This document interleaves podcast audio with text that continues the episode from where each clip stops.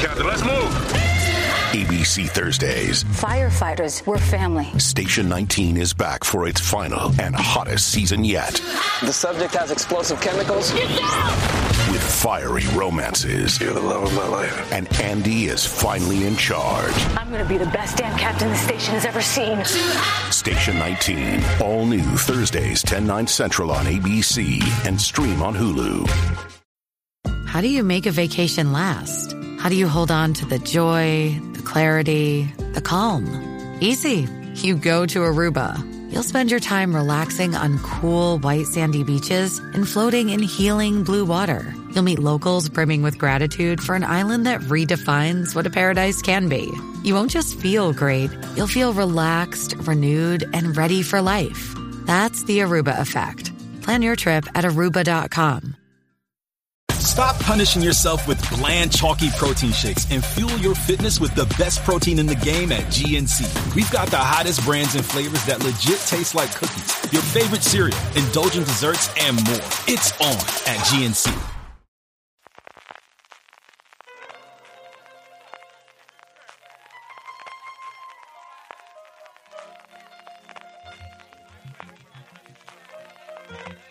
Estás escuchando Fuera de Series con CJ Navas.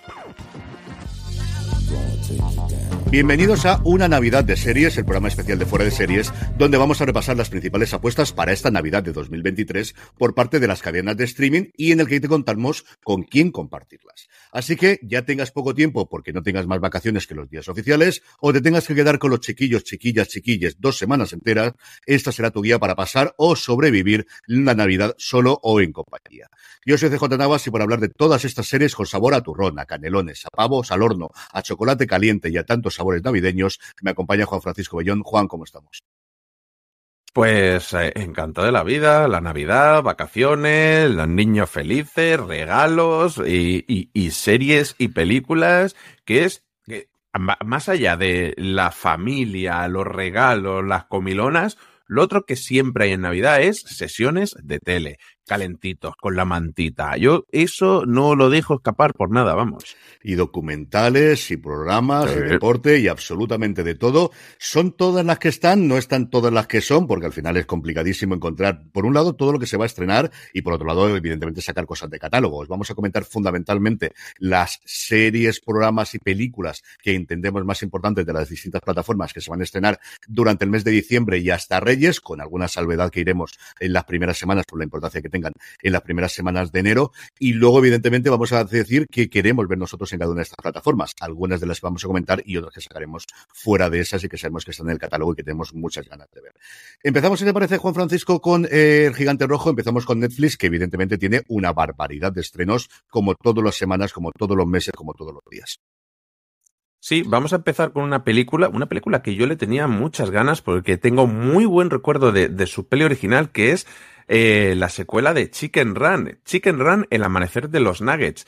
De la mano del estudio de animación Arman, ganador de varios premios Oscars y BAFTAs, llega Chicken Run, El amanecer de los Nuggets, la esperada secuela de Chicken Run, como hemos dicho, la película de animación en stop motion más taquillera de todos los tiempos. Sí, sí, no broma, la más taquillera.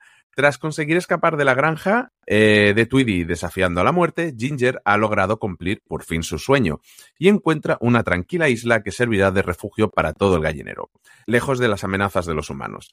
Cuando Ginger y Rocky incuban a un pollito llamado Molly, parecen haber alcanzado un final feliz. Pero de vuelta en tierra firme, las gallinas se enfrentan a una nueva y terrible amenaza. Ginger y su equipo tendrán que entrar por la fuerza, aunque eso implique jugarse la libertad ganada con tanto esfuerzo.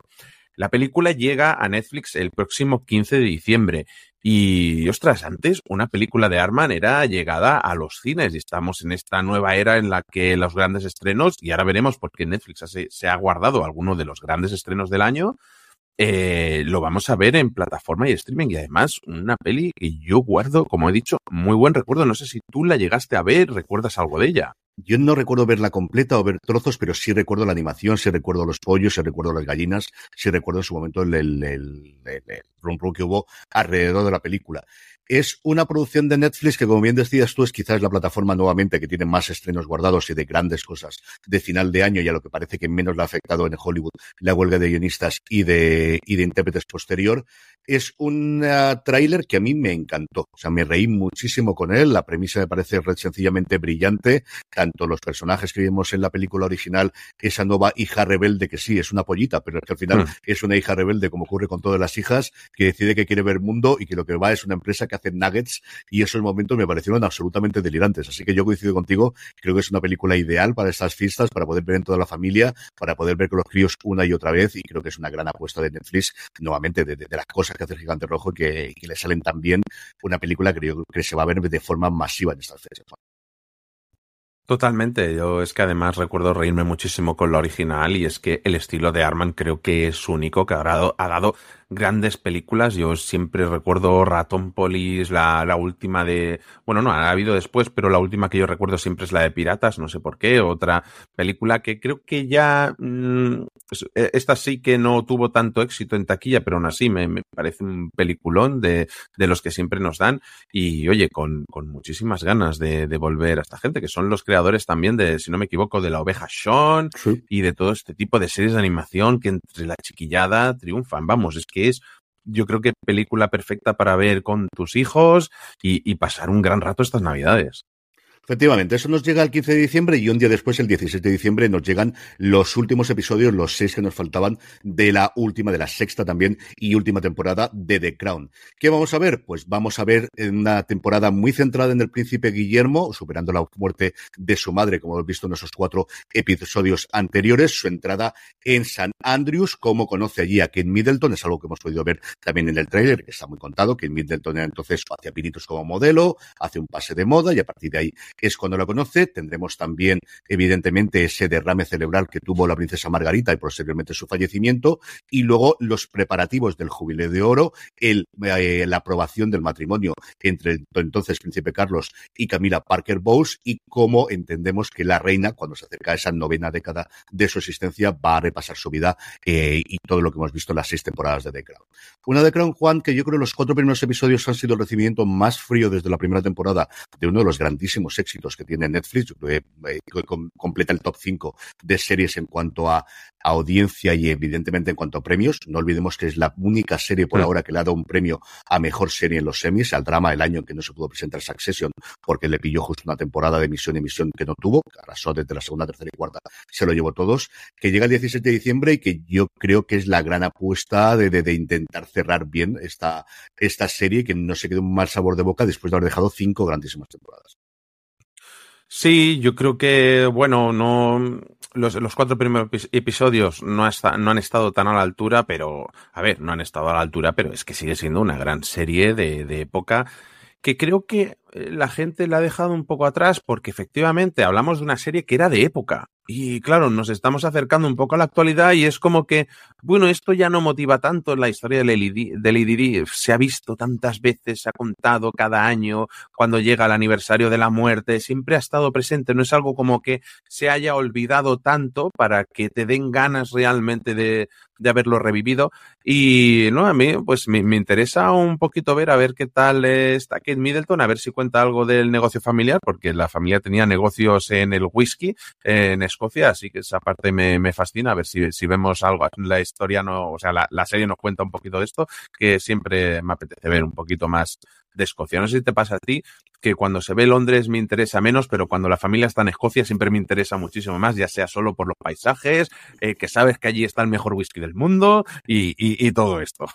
A mí es cierto que Londres me fascina, pero Glasgow, que tuve la posibilidad de visitar, además en un viaje muy chulo porque fuimos a ver un concierto de Dolly Parton, es eh, una ciudad que me encantó. Y no he visto Edimburgo porque no tuvimos tiempo material para hacerlo porque fuimos de un día el concierto y vuelta y Edimburgo todo el mundo me, me ha dicho que es muy bonito, pero a mí Glasgow Me encantó. Y nuevamente yo todo lo que son, eh, pues esos campos verdes, viviendo en Alicante, todo lo que es montaña y todo lo que son campos verdes y mucha agua, es una cosa que igual que la gente que vive en esos sitios quiere venirse a la playa y al sol que tenemos nosotros aquí, es una cosa que me encanta. Sí, esa parte me gusta mucho. Y a ver qué ocurre. Yo coincido contigo que, el, parte del problema es precisamente eso, que esto sí lo tengo mucho más cerca. Cuando nos contaban historias en la primera y la segunda temporada, pues si te gustaba la historia la conocías, pero al final eran cosas que se había olvidado, que al menos no había tanto material eh, en documentales o en libros que, que, hubiésemos leído. No te digo que no existiesen y que no se pudiesen leer, pero desde luego no que hubiésemos leído y tenías esa lejanía. Mientras que desde luego la historia de Lady Di, eh, pues eso por activo por pasiva lo hemos visto por todos los lados. Dicho eso, los actores siguen estando espectaculares, los decorados tres cuartas partes de lo mismo. Cuando ellos hablan, pues, pues el diálogo sigue siendo magnífico y yo tengo muchas esperanzas en estos seis últimos episodios de la última temporada ya de The Crown, que nos llega, como os digo, el 16 de diciembre a Netflix. Sí, a mí lo que me pasó es que me fui a Edimburgo, me fui a Stirling a ver la espada de William Wallace, a ver la parte baja de, de, de, un poco ya de la zona de los Highlands y todo esto, y luego me fui a Glasgow y me entró la bajona totalmente. Ese efecto. O sea, si puedes hacerlo o no, siempre hay que hacerlo al revés, de Glasgow y luego a Edimburgo, de menos Digo, a yo, A mí Glasgow me gustó muchísimo, de verdad que yo me, me, me, gustó muchísimo la ciudad, yo creo también es el estilo de ciudad, me pasa igual con Bilbao, yo con, es decir, San Sebastián es preciosa, preciosa, pero yo Bilbao le tengo un cariño especial y no te digo el Bilbao moderno, ya con el Guggenheim y toda la parte más esta, no, no, yo recuerdo ver Bilbao con 18 años, hace pues eso, la friolera de 27 años ya, y es una ciudad que es encanto de medio decadencia, pero de gente trabajadora, pero sacarlo adelante me gusta y eso Glasgow se ha respirado. Es una cosa, es un tipo de ciudad que me, me, me suele gustar mucho. Sí, y pasamos ahora a yo creo que el gran estreno cinematográfico de Netflix este año, con perdón del asesino, con perdón de otras películas, pero creo que la pasta donde se la han dejado ha sido en esta eh, producción y es Rebel Moon parte 1 eh, de la mano de Zack Snyder, el director de 300, El Hombre de Acero, El Ejército de los Muertos, llega Rebel Moon, una epopeya de ciencia ficción que lleva décadas fraguándose. De hecho, él tenía la, la idea original de que esto fuera una película de Star Wars. De hecho, uh -huh. él hizo un pitch para vendérselo a, a, a, Disney y hacer una peli de Star Wars. Dice, cuando una pacífica colonia en los confines de la galaxia se ve amenazada por un poder tiránico, su mejor baza para sobrevivir es la misteriosa Cora, que interpreta Sofía Boutella. Esta reúne a un grupo dispuesto a luchar, eh, formado por forasteros, insurgentes, campesinos y huérfanos de guerra de varios mundos unidos por una necesidad común la redención y la venganza, mientras la sombra de todo un reino se cierne sobre la más improbable de las lunas. Se libra una batalla por el destino de una galaxia y se forja un nuevo ejército de héroes. Eh, yo le tengo unas ganas terribles a esto. Además, la segunda parte no habrá que esperar un año. Creo que llegará en abril, si no me equivoco. Igual no, ahora no tengo la fecha en la cabeza, pero no sé si era marzo, abril o mayo. Por, por ahí está la horquilla. Y ostras, es que Zack Snyder es, creo que es un director muy criticado, pero también muy diferente. O sea, es que las pelis de Zack Snyder son muy diferentes. Visualmente, él tiene un estilo único realmente. Eh, que consigue siempre demostrar toda la pasión que tiene. Ya la, las películas de la Liga de la Justicia, todo el mundo sabe cómo salió. A mí personalmente no me acaba de, de gustar ni incluso ni su, su Snyder Cut que vimos después en HBO. Pero, ostras, yo le tengo unas ganas terribles a esto, ¿eh? Tengo ganas de coger un bol de palomitas de estos gigantescos y, y, y, acabármelo eh, antes, de, antes de que llegue a la mitad de la película. Sí, nos llega esta primera parte el 22 de diciembre, la segunda está anunciada para el 19 de abril, si no la mueven será el 19 de abril cuando la podemos ver. Y yo es que Snyder me gusta mucho lo que hace, entendiendo el tipo de, de, películas que hace. Yo el recuerdo que tengo de ver en cines, porque además esto de las cosas raras que vi en ese momento, recuerdo perfectamente en Madrid, en versión original, en los cines que estaba en la Plaza de los Cobos en la parte de abajo, al lado de, de, de la Plaza de, de, España, verla y quedarme absolutamente alucinado. Yo defiendo muchísimo su Watchmen, sí, con el final cambiado, mm. con lo que tú quieras, pero estéticamente, visualmente, yo creo que hay pocas personas que sepan transmitir lo que yo sentía de crío cuando leía cómics y cuando veía una doble página en los cómics. Esas imágenes icónicas que hace Zack Snyder, yo creo que la hace. Y luego yo creo que eh, cuando ha tenido guiones decentes ha sabido hacerlo muy bien. Lo hizo con el Ejército de los Muertos y en esta que ha tenido todos los medios del mundo, que tiene un reparto brutal de los dos tipos, es decir, en cuanto a cantidad de gente y tipo de gente. Estoy mirando solamente la ficha técnica, estamos hablando de casi cincuenta y tantos personas con nombre y apellidos, es decir, que tengan línea en la propia serie. Y es que está Sofía Butela, como decías tú, que parece la gran protagonista, pero está Charlie Hunnam, es cierto que desde que hizo en su momento Hijos de la Anarquía ha estado dando tumbos en distintos sitios, pero es un actor que yo creo que cuando tiene material lo hace muy bien. Está Ray Fisher, que es un actor que me gusta bastante, Michael Huseman, está Anthony Hopkins, para darle un poquito de, de gravitas a la cosa, está Rupert Friend, que es otro que me gusta también muchísimo a mí, está Cary Elus, que al final hacía un porrón que no lo veía en, en ninguna gran producción desde que hacía esas comedias hace ya 20 o 30 años. Como os digo, está ahí una verdadera barbaridad de gente, casi 50. Cory Stoll, que es un actor que desde que lo vi en su momento en House of Cards, hablando precisamente de Netflix, a mí me fascina. Sí. Lo hemos disfrutado recientemente también en Billions. Y es una producción de las que yo no sé si a día de hoy se metería en Netflix. Netflix posiblemente sí, Apple posiblemente sí. No he tenido otro sitio para hacerla. Es el gran ruptura que ha tenido ir con Warner Brothers. Esto es lo normal, es que lo hubiesen producido sí. ellos, si no Disney, como decías tú, como la película de la Guerra de las Galaxias, pero todos sabemos el pifostio que tienen ahí montados. Y lo que hemos visto hasta ahora, atractivo es. La historia estará mejor o peor, será más o menos aburrida. El material de acompañamiento tendrá más sentido. Tendrá más sentido que sea una serie o que sea una miniserie después. Pero esto voy a estar el 22, si no el 22, el 23 de diciembre, viéndola, lo sabe Dios y los clavos de Cristo. No tengo ningún género de duda porque es un espectáculo visual como poca gente sabe hacer y uno de ellos está ahí. Sí, totalmente. Comentabas Watchmen, es que además recuerdo la vez que la vi en el cine, luego es que incluso compré un, una versión americana del Blu-ray que aquí no llegó a salir, con un corte alternativo que incluía también los, eh, las historias cortas de animación y todo en el mismo montaje, que eso aquí no llegó a salir. Y, ostras, yo una peli que me marcó 300 en el cine, es que incluso el hombre de acero la disfruté como un enano. Lo que ha venido después, pues bueno, eh, ya sabemos los problemas que ha tenido, familiares y todo. Y al final estas cosas pesan, pero, jolín, un tío que siempre sabes que lo da todo. Y luego, una persona de la que todo el mundo habla súper, súper bien. Es que no hay un actor, alguien que ha trabajado con ella, es que solo hay palabras de, de, amabilidad. Yo cuando, cuando leo hablar de él me recuerda mucho cuando oyes a actores hablar de Paco Cabezas aquí en España, que es que solo te, te dicen que es buena gente. Y ostras, es que al final la buena gente se merece hacer grandes productos. Sí, es algo que se vio muchísimo con el Snyder Cut.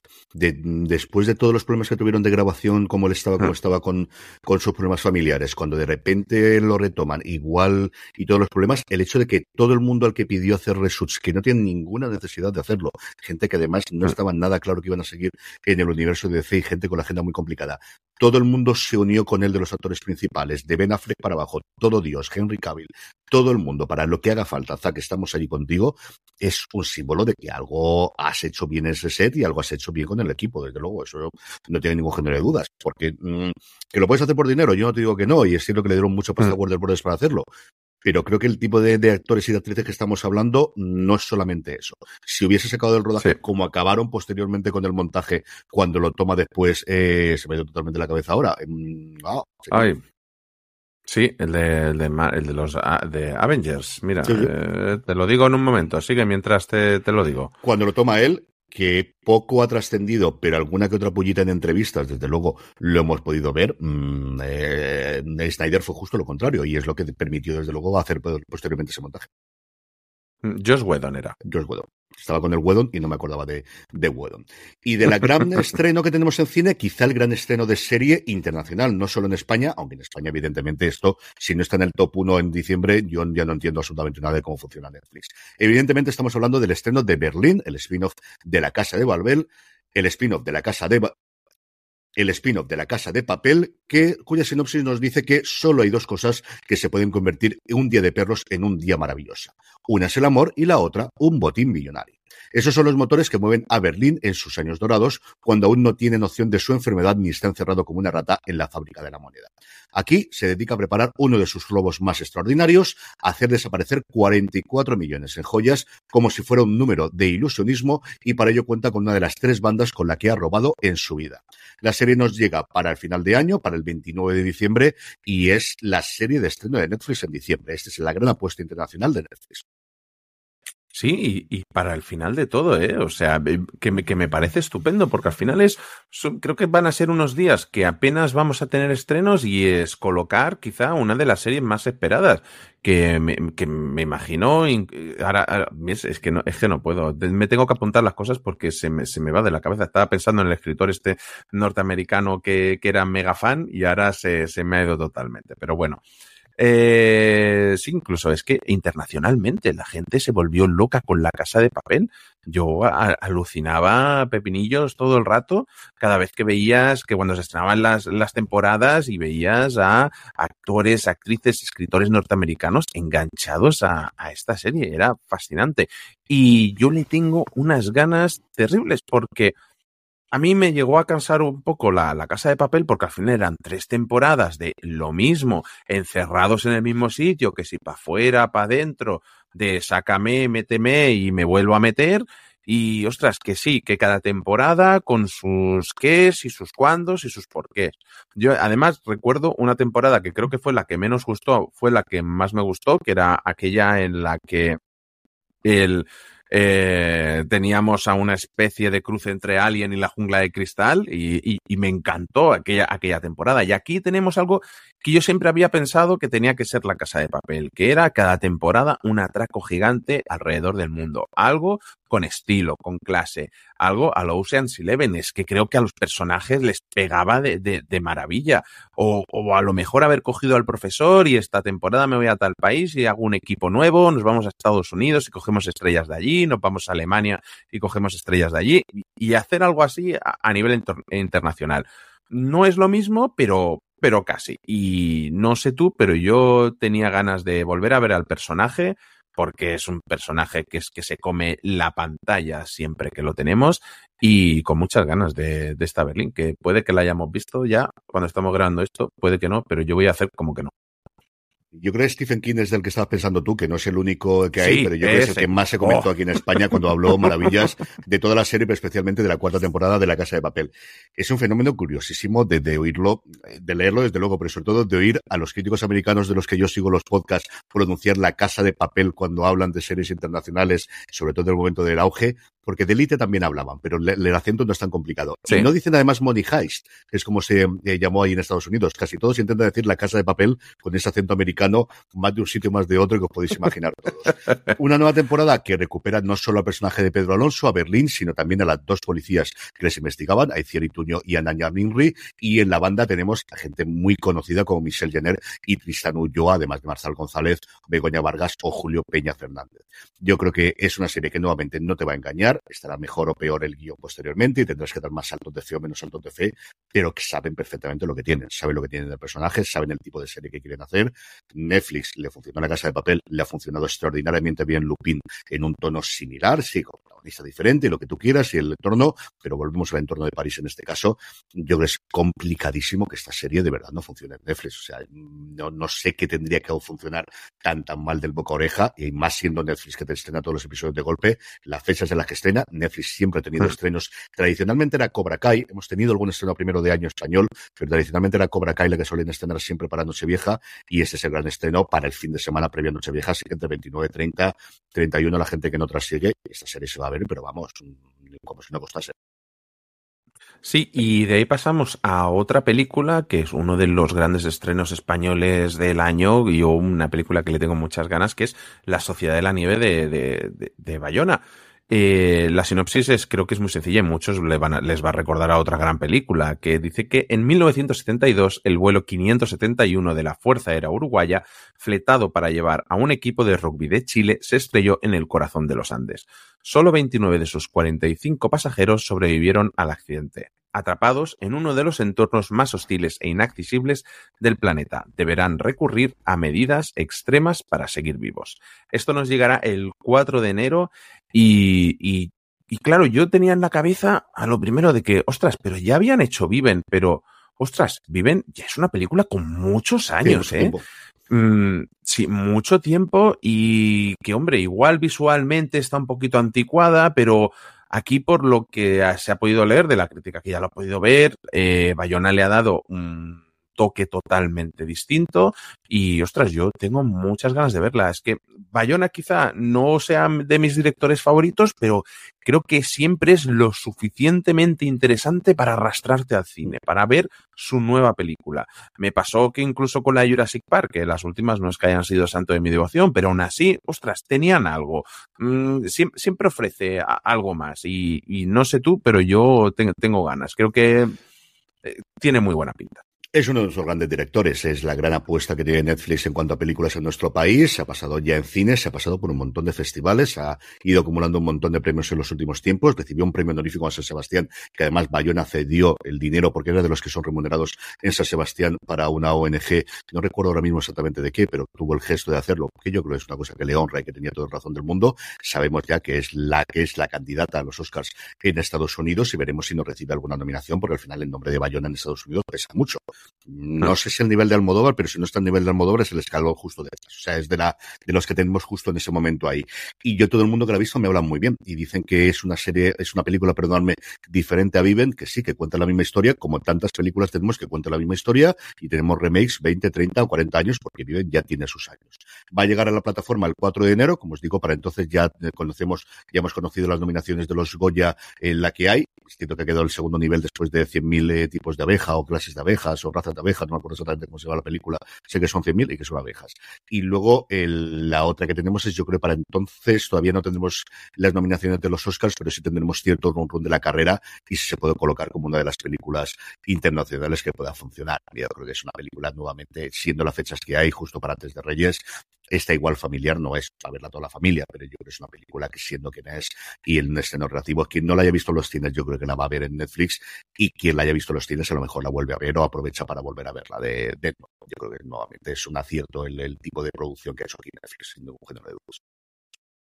Sí, y bueno, este es el, la Navidad de, Netflix, que habíamos dicho media hora, pero media hora ya nos la hemos comido solo con Netflix. Yo tenéis eh, alguna duda de esto. Lo que, lo No.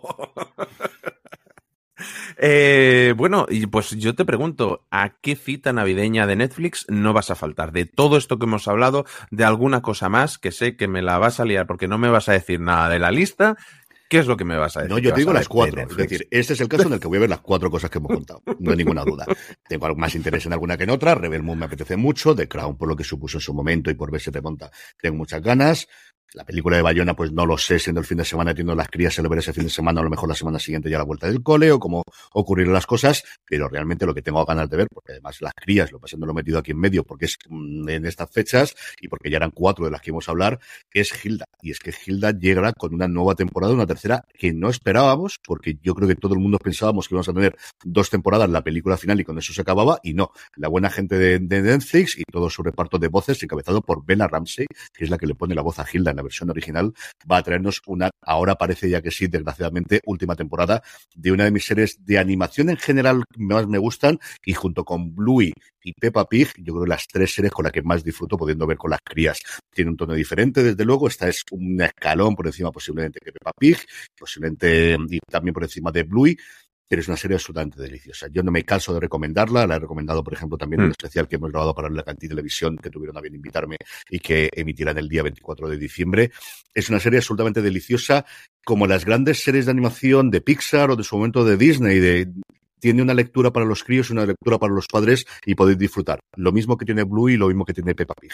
De verdad que es una serie absolutamente deliciosa. Si no lo habéis visto, es algo que os recomiendo encarecidamente y tenéis críos en casa o sobrinos en estas fechas o lo que sea de, de gente más joven porque van a disfrutar muchísimo con ella y vosotros también. Así que, además de esas cuatro que hemos comentado, Hilda, las dos temporadas y de película. Y la tercera temporada se estrena el 7 de diciembre, así que para cuando escuchéis esto ya la tendréis. Es una mm, serie absolutamente deliciosa dentro de ¿Tú crees que a mi chiquilla, que tiene ya unos tres años, se lo pondría ya o, esperaría un poco? Yo creo que le va a gustar los dibujos. No comprenderá muchas cosas de las que estaba pasando, pero es, yo creo que para ella es más Bluey, posiblemente que, que Hilda, pero yo se lo pondría el tipo de dibujo, es un tipo de dibujo diferente, tienes una protagonista femenina con la que yo creo que se puede identificar, va a ver la relación con la madre y los es que no tiene monstruos, son los seres fantásticos que tienen, le puede gustar y los mundos le mm. puede gustar. Ahora, yo creo que tu cría es Peppa Pig y, Blue, es imposible que no le vaya a gustar. luego. luego, te contaré yo lo que es mi cría aquí en casa. Eh, y yo a lo que no voy a faltar es, principalmente Rebel Moon y la Sociedad de la Nieve Y si puedo, me da tiempo, porque van a ser muchas cosas, va a ser también eh, Chicken Run. Eh, ya creo que lo hemos hablado en algún otro programa. Me quiero empezar a poner un poco al día con las películas, porque esto de haber tenido una niña pequeña, eh, lo de ver una película entera de dos horas por las noches, me es imposible. Acabo durmiéndome siempre. No hay manera. Lo que tiene el trabajar y tener críos pequeños. Así que mi apuesta es ponerme al día con películas y creo que Netflix es que, jolín, es que nos trae tres peliculones eh, Netflix para esta Navidad. Yo es que me parece fantástico lo que han hecho. Hey, it's Kaylee Cuoco for Priceline. Ready to go to your happy place for a happy price? Well, why didn't you say so? Just download the Priceline app right now and save up to 60% on hotels. So, whether it's Cousin Kevin's Kazoo concert in Kansas City, go Kevin, or Becky's Bachelorette Bash in Bermuda, you never have to miss a trip ever again. So, download the Priceline app today. Your savings are waiting Go to your happy place for a happy price. Go to your happy price, Priceline. First, the bad news. SAP Business AI won't help you generate cubist versions of your family's holiday photos. But it will help you understand which supplier is best to help you roll out your plant based packaging in Southeast Asia, or identify the training your junior project manager needs to rise up the ranks, and automate repetitive tasks while you focus on big innovations so you can be ready for the next opportunity. Revolutionary technology, real world results. That's SAP Business AI. Survivor 46 is here, and so is On Fire, the only official Survivor podcast. And we have a twist this season. The winner of Survivor 45, Dee Valladares, will be joining us every week. We're going behind the scenes of the biggest moments, the how and the why things happen, and the strategy and analysis you can only get from someone like me, a Survivor winner. Listen to On Fire, the official Survivor podcast, wherever you get your podcast. Vamos adelante con Cosmo, una Cosmo que se nutre fundamentalmente de especiales de Navidad de sus series inglesas, que ya sabéis que es una tradición en el país británico, pero antes de eso, desde dentro de nada, desde la semana que viene, nos llega Lego Masters Estados Unidos, un, un reality que ha funcionado tremendamente bien en el país eh, norteamericano, presentado por Will Arnett, una apasionante competición donde 10 parejas de concursantes se enfrentan a impresionantes desafíos. Sus herramientas, un suministro ilimitado de piezas y su imaginación. El premio, ser los mejores constructores de Lego y a ganar 100 mil dólares. Se estrenará el próximo 11 de diciembre a las 9 de la noche en Canal Cosmo y luego lo tendremos de lunes a viernes a las 9 y su especial de Navidad llegará el domingo 31 de diciembre a las 7 y cuarto y todos los episodios desde luego luego disponibles en Cosmo. Una, eh, un reality, un programa, como os digo, que ha funcionado tremendamente bien en Fox, creo recordar que es donde se emite en Estados Unidos, más aún con el tema de las huelgas, que ha sido renovado ya para una nueva temporada. Will Arnett, que vuelve a estar totalmente de moda por el exitazo que está teniendo su podcast Smartless también en Estados Unidos y una premisa de, Lego Masters que es complicado que no guste y también una, una apuesta muy familiar para poder ver todo conjunto de estos realities de competición de amables, ¿no? Desde que la gente no tenemos una cosa de vamos a pegar puñaladas por la espalda, sino vamos a ayudarnos entre todos y vamos a tener una cosa divertida como es montar legos. ¿Tú cuánto crees que esto me puede gustar a mí si yo te digo que lo que yo he pedido para Navidad es el Lego de The Office?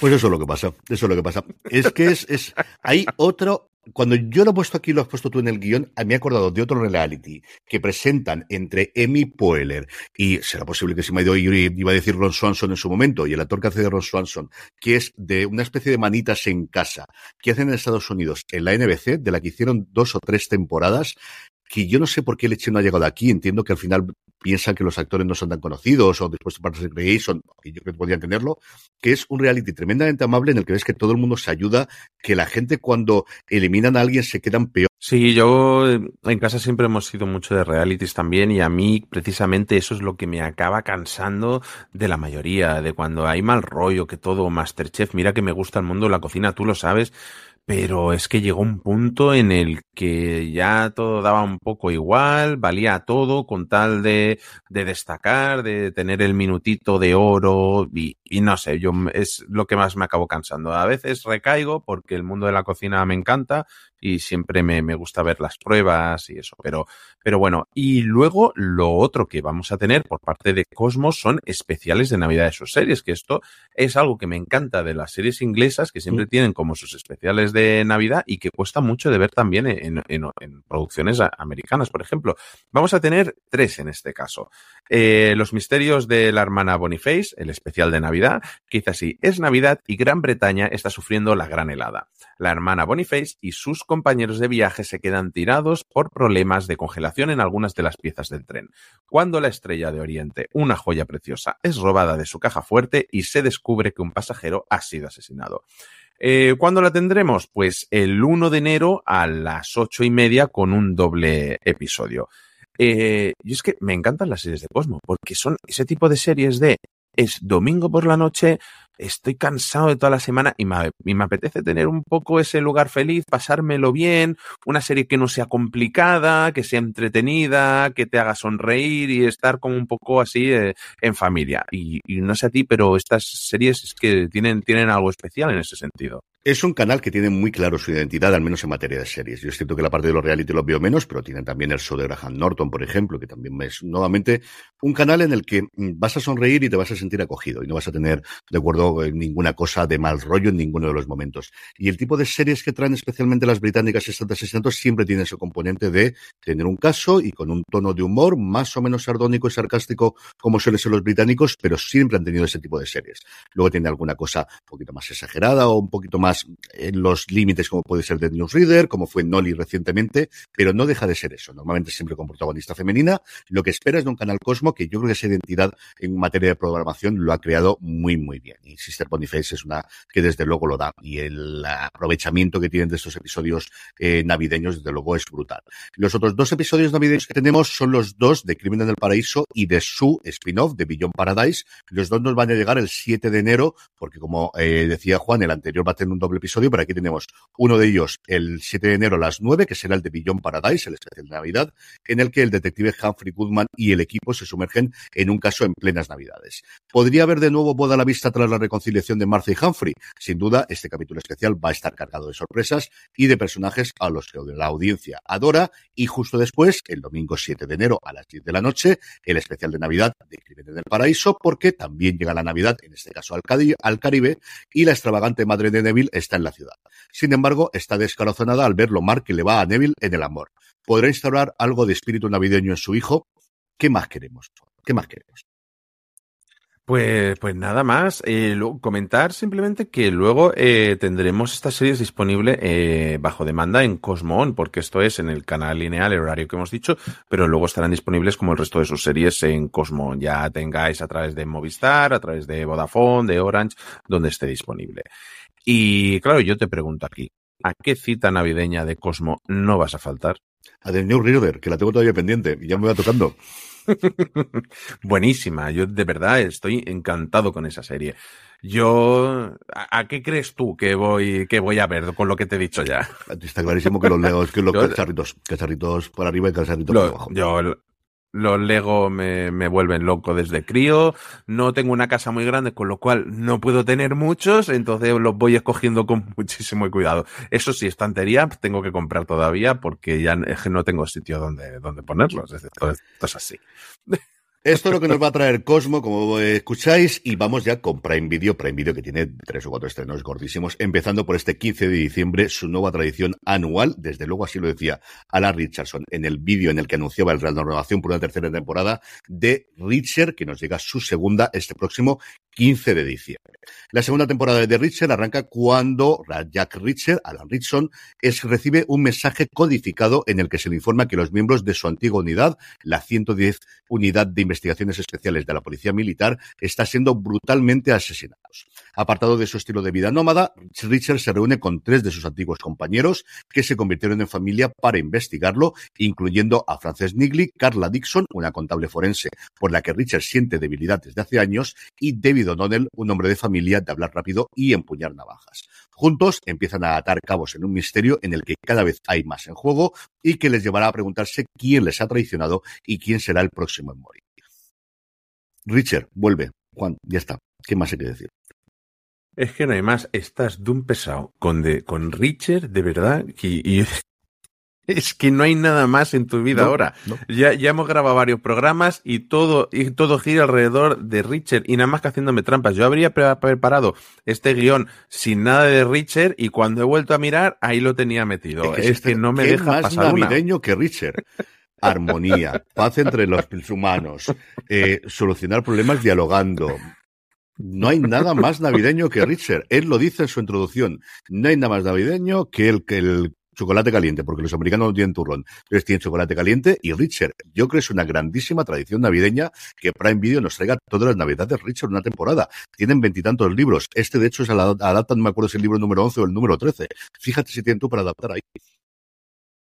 Fuera bromas, yo disfruté como un enano con la primera temporada, ese armario empotrado que es, que es su personaje, eh, que mete unas tortas que duelen cada vez que las ves, y el adelanto que hemos tenido esta segunda temporada, vamos, o sea, es que te deja satisfecho, es ojalá fueran sacando un adelanto de estos cada semana del año, porque es que solo verlo a él repartiendo como reparte, madre mía, madre mía. Y lo rápido que se mueve para ser la mole que es, es impresionante. Eh, parece un Titan, parece el, el jugador eh, de un jugador de la NFL, de, de esa fuerza, pero al mismo tiempo cuando tiene esa rapidez y da el pego. Y mira que es más bajito todavía que las novelas. En las novelas todavía es más armario, al menos la, la descripción que nos hace Lichael es todavía más, más grande, pero nuevamente yo creo que es una gran tradición que Prime Video ha encontrado, encontró oro. O sea, lo encontró en su momento con The Voice y ese ha sido el siguiente gran estreno. O sea, de algo que ha roto totalmente, que la gente es tremendamente fan, que tenía sí el pozo de las novelas, pero ha tenido adaptaciones de otras novelas también tremendamente populares que, al menos por lo que nosotros sabemos, aquí siempre estás en la burbuja y siempre estás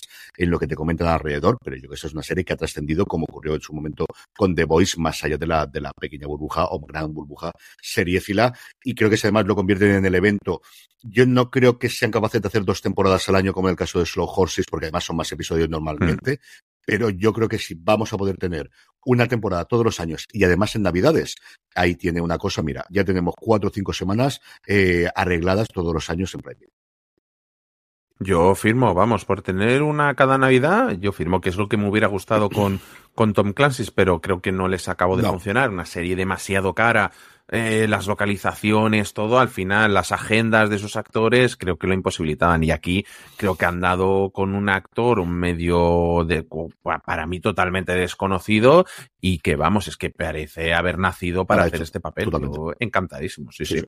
Y luego pasamos directamente al 25 de diciembre, todavía no con más películas, no con más series, sino creo que con el fenómeno de la temporada de, de Prime Video, que es Operación Triunfo, porque el día 25 de diciembre va a tener una gala de Navidad. Su sinopsis es que también vamos a decir su sinopsis, aunque todo el mundo sepa qué es, es el talent show musical celebra la Navidad con una gala especial. Operación Triunfo sigue a un grupo de concursantes que ingresan en una academia para formarse y demostrar su talento como artistas. Eh, ni cotiza que en mi casa esto es lo que se va a ver. El discurso de Rey, una mierda al lado de esto. Eso en mi casa, ya te lo digo yo. Operación Triunfo, Chenoa, Navidad, villancicos y turrón. Ya te digo yo que esto va a ser así. Se ponga como se ponga mi suegro, eh, mi mujer va a poner Operación Triunfo. Esto es. Bueno, ya que tengo un experto para esto, cuéntame cómo ha ido las dos primeras galas y la gala cero y cómo lo está haciendo Chenoa, que tengo mucha curiosidad. Bien, eh, yo bastante bien, bastante contento. Creo que hay alguna jurado que sigue a veces un poco perdida todavía y creo que está dando algún meme que otro que, que ya viene bien también, porque también tiene que haber sus risas Es con estas cosas. es. Pero, pero bien, eh, un poco cabreado porque está nominada mm, una de nuestras favoritas aquí en casa, Violeta, y estamos un poco ahí ahí de a ver qué es lo que va a pasar, pero muy contento. Además, en, la en el último programa se han marcado una de las canciones de Reservoir Dogs. Entonces, vamos, o sea, eh, sí, sí. Yo creo que están jugando también con este tipo de cositas y tal para acabar de enganchar a todo el mundo, pero bien, yo es que ya te digo, mm, yo esta temporada la estoy viendo súper a gusto en compañía de mi mujer. Y oye, Operación Triunfo ha vuelto. Las cifras que tuvimos de su gala cero fueron impresionantes. Mm, ganas de saber las cifras que está viendo con los siguientes programas, cómo se está siguiendo el programa, pero yo espero y deseo que esto a Amazon le funcione para hacerse un nombre y hacer y, aprovecharlo para hacer ver también el resto de sus producciones, que, que para eso servirá también. Y además, estaba escuchando un programa justo antes de entrar aquí a grabar de lo que le da a Prime Video es una razón de todas las semanas tener algo. Y no necesitas tener un gran éxito, sino al final tienes una razón todas Mm. las semanas para que no te cambies. Eh, estaban comentando sobre el fútbol americano y la hora que se el- la parte del, del fútbol universitario y de cómo el deporte, eh, comentaban de el fútbol es tremendamente interesante para las plataformas porque no tienes tantos partidos como la NBA y la MLB, pero es que tampoco lo necesitas. Lo que necesitas es una cita semanal que al final te vaya a reunir a la tele. Y eso le faltaba al streaming hasta ahora, el tener un lugar concreto y una hora concreto a la que tenerlo. Y si empiezan con estos, evidentemente eso te lo da el deporte, te lo dan los realities fundamentalmente. Yo creo que es una pieza de construcción de tener dos, tres realities de ese tipo a lo largo del año que te conviertan en lo que toda la vida del señor ha sido la televisión. Si es que esto no hay que reventarlo. El que tenerlos al menos una vez a la semana para la gente de suscripción y sobre todo ahora que empiezan con la tarifa de con anuncios dentro de nada para poder monetizar, aunque tú ya me has dicho que anuncios no es que falten precisamente en esta operación triunfo, yo creo que es una cosa que todas las plataformas de streaming van a tener. Sí, tampoco se hacen pesados, ¿eh? Son dos al inicio y luego nos lo recuerdan ahí un poco pasado la mitad de la gala, más o menos, y vuelve a haber algo de, de publicidad por ahí en medio mientras esperan a las votaciones y estas cosas para hacer un poco más de tiempo y eso yo creo que está bien medido. Si este es el tipo de publicidad que va a haber por ahora, mm, a mí no me molesta por ahora. Eh, si luego va subiendo ahí y veremos a ver con la llegada de los anuncios, que esto ya lo comentamos en otro programa, veremos qué tal. Otro que también vuelve, en este caso Prime Video también, es Eddie Murphy. Y Eddie Murphy protagoniza Navidad en Candy Lane, en Candy Cane Lane, perdonadme, que ya está disponible en la plataforma de Amazon desde el pasado 1 de diciembre. Chris, que es el personaje de Murphy, protagoniza, eh, es, protagoniza una comedia navideña en la que un hombre tiene la misión de ganar el concurso anual de decoración navideña de su barrio. Una cosa muy americana, que esto no falta en nada para que llegue aquí a España también la moda, lo tengo más claro que el agua. Después de que Chris, sin darse cuenta, haga un trato con una traviesa elfa llamada Pepper, protagonizada o interpretada, mejor dicho, por Gillian Bell, para mejorar sus posibilidades de ganar, todo empieza a desmontarse, como en todas las comedias familiares de Eddie Murphy, que lleva unos cuantos años haciendo este tipo de producciones. Sí, yo la verdad lo tenía un poco perdido de vista porque no- sé que ha tenido follones en Estados Unidos, no, no sé exactamente con qué ha sido, no sé si fue con su exmujer, es que no, realmente no, no lo tengo muy en la cabeza porque es, uh, hay tantos casos que no, a todos no, no llegamos. Y no sé, un tipo de película familiar, Eddie Murphy, yo me acuerdo que siempre estaba en la cabeza cada vez que se estrenaba una película suya, ostras, eh, gente de la generación de mis padres siempre ha estado dispuesta a verlas y creo que es ese tipo de película a lo mejor para ver con tus padres en Navidad, eh, que, que yo me acuerdo de pequeño siempre ver El Príncipe de Zamunda, eh, Super Detective en Hollywood, eh, todo este tipo de películas que creo que tuvimos hace no mucho, la segunda parte, segunda parte de- del Príncipe de de Zamunda en, en, en Prime Video, exactamente. Y creo que, hombre, que es un actor que siempre se ha movido muy bien por ahí y que al final, donde se mueve cómodo y que, ostras, ya tiene una edad, aunque no lo parece, oye, se conserva bastante bien. Y lo dicho, yo creo que una película entretenida, navideña y, y para ver en, en familia. Mm, Creo que es una buena elección. Eh, Murphy es un tío que ha ganado todo el dinero del mundo mundial en su momento. Eh, fue, las películas le funcionaron tremendamente bien. Hubo un momento en los años 80 en que era el rey de, de- de la interpretación en general, no solamente de las comedias, pero es que su stand-up comedy, si los veis, es- algunas partes complicaditas de ver a día de hoy, pero le hicieron un rey absoluto en Estados Unidos. O sea, él solamente, él solito salvó al Saturday Night Live cuando parecía que la cosa se iba y solo duró una temporada porque ya se había convertido en una estrella. Y luego es alguien que decidió durante un tiempo que lo que quería es estar con la familia porque tiene, yo no me acuerdo si siete, ocho, nueve hijos, no me acuerdo con cuántas mujeres diferentes. Sí, sí, Eddie Murphy tiene un casón brutal de estos que tienen una pista de, de bolos en la parte de abajo. Yo he oído a varios cómicos que hablan de la fiesta de allí, no fiestas, y de como antes era juerguista, pero ahora le gusta la familia. Es un tío que quería hacer películas que podían ver sus hijos, y sus hijos, claro, creo que van desde 20 o 30 años que tendrá el mayor a pequeñajos, porque tiene, de verdad, siete seguro, y no sabría decirte sin más, no me acuerdo con cuántas mujeres diferentes, y la casa suya es un lugar de encuentro que yo he ido varios cómicos americanos de acabar una tarde-noche allí jugando los bolos o viendo el cine o lo que corresponda. Alguien que ha hecho muchísima pasta y que quiere hacer eso, que ha ganado mucho dinero después poniendo voces en películas de animación, que también lo ha permitido, y lo que ha hecho es bastante fracaso de taquilla, pero su sueldo se lo ha llevado.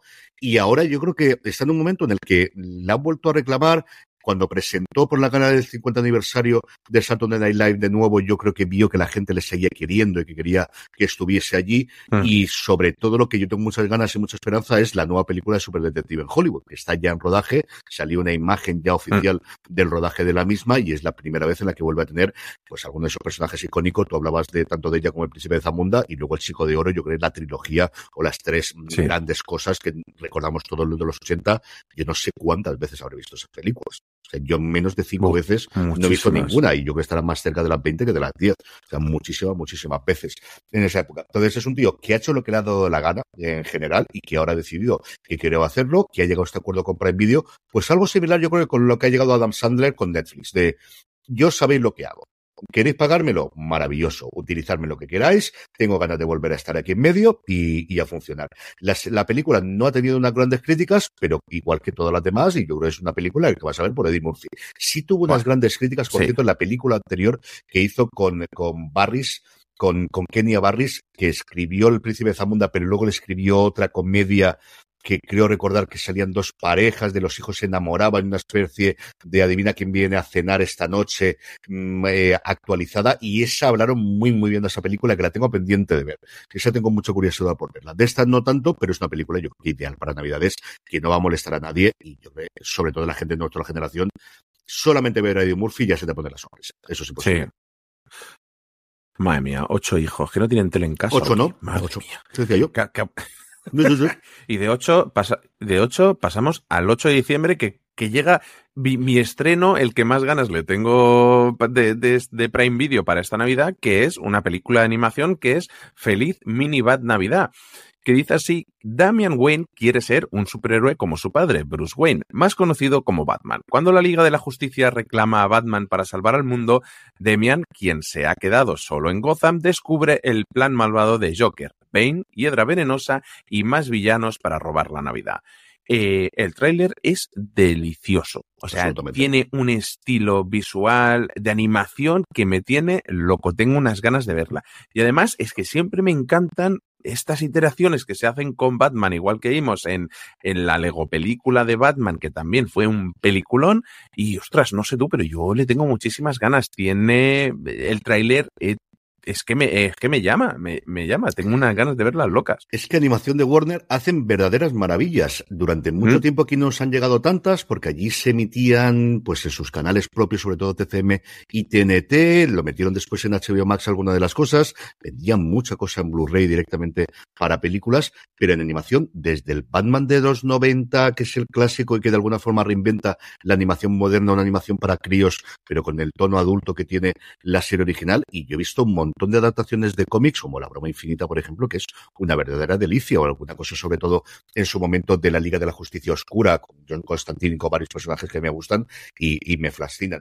Esta es el la primera avanzadilla, la primera piedra de toque de esa venta de series especialmente animadas que ha hecho DC, que ha hecho Warner Media Discovery, que ha hecho Warner Bros. Discovery, perdonadme, a Prime Video para sacar pasta. Esto era algo que se tenía que ver en HBO Max, sí o sí, una HBO Max que luego comentaremos cómo se ha quedado absolutamente vacía durante el mes de diciembre y no me digas que esto no lo podrías tener el 8 de diciembre y al menos mm, a los Vamos. nosotros estaríamos hablando de ella absolutamente locos de verlo. También parece que se han quedado definitivamente con esa nueva serie de Batman que se iba a producir con eh, ellos Dini, uno de los Hmm. creadores de la serie de, de los 90 de animación. Y con, y con Abrams. Sí, sí, y que estaba todo el mundo metido ahí en medio y estaba también el director de la última película de, de, de Batman con Matthew Reeves, estaba también metido en la producción ejecutiva.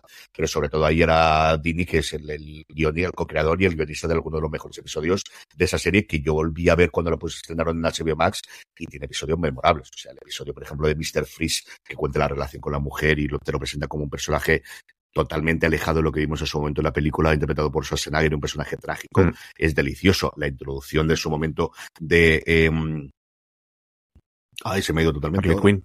De Harley Quinn, que le introdujeron en los dibujos animados, es también deliciosa. Está muy... Está francamente bien. Yo en esto coincido contigo. Tengo muchas ganas de ver esto y lo que ahora con el dinero de Amazon puede hacer la gente de Warner Media, de, de, de Warner Televisión, de la parte de animación. Y yo creo que va a, a poder verse cosas muy interesantes. Sí, y bueno, ya solo me queda preguntarte qué cita navideña de Prime Video no vas a faltar. Y por favor, no me digas que Richard, porque es que no hablas de otra cosa. Pues no te digo Richard, venga, feliz mini Navidad, Bad Navidad, for the people now. Esa lo voy a ver. Porque Richard la pienso ver antes de Navidades, así que no te preocupes. Eso no cuenta porque la vas a ver antes de Navidad. Espero que sí. Y yo espero que sí. no, no- no- espero que no sí, voy a espero engañarte. que sí, espero que sí, espero que sí. Esperemos. Eh, pues yo sé que el día 25 tenemos una cita con Operación Triunfo y antes del 25 espero haber visto Feliz Mini, mini Bad Navidad. Es que es como tú decías, yo ya son los recuerdos de, de la serie animada y es serie de animación de Batman y, y me llama. Además, esos recuerdos de, recuerdo el, de crío con mi hermano cada vez que salía esa intro con la música que se hizo para la película de Tim Burton y es esto, esto me llama. Y feliz Navidad, mini Bad Navidad, de verdad, buscar el tráiler porque es delicioso y, y llama. Y para ver en familia con los niños yo creo que va a ser, si, si le gustan los superhéroes a vuestros hijos, esto va a ser una de las películas de la Navidad. Vamos ya con la Casa de la Manzana, una Casa de la Manzana que tiene muchísima cosa familiar de animación y no animación para estas fechas, pero antes de ellos, una cosa para toda la familia, que es el especial de Hannah Waddingham en casa por Navidad. Se estrenó el pasado 22 de noviembre y es un evento musical en el que la ganadora del Emmy, Hannah Waddingham, por su personaje en Ted Lasso, celebra las fiestas dando la bienvenida a invitados especiales, incluyendo muchos de sus compañeros de reparto, para un espectáculo musical que se grabó en el London Coliseum, donde ella tenía mucho cariño porque sus padres actuaban allí y ella actuó cuando era una cría. Sí, eh, este año eh, Apple TV ha decidido darle el relevo a María Carey después de dos especiales navideños que hemos tenido con ella, que siguen estando disponibles en la plataforma. O sea, si queréis ver los especiales de Mariah Carey, ahí los tenéis. Y una Hannah Waddingham que está espectacular.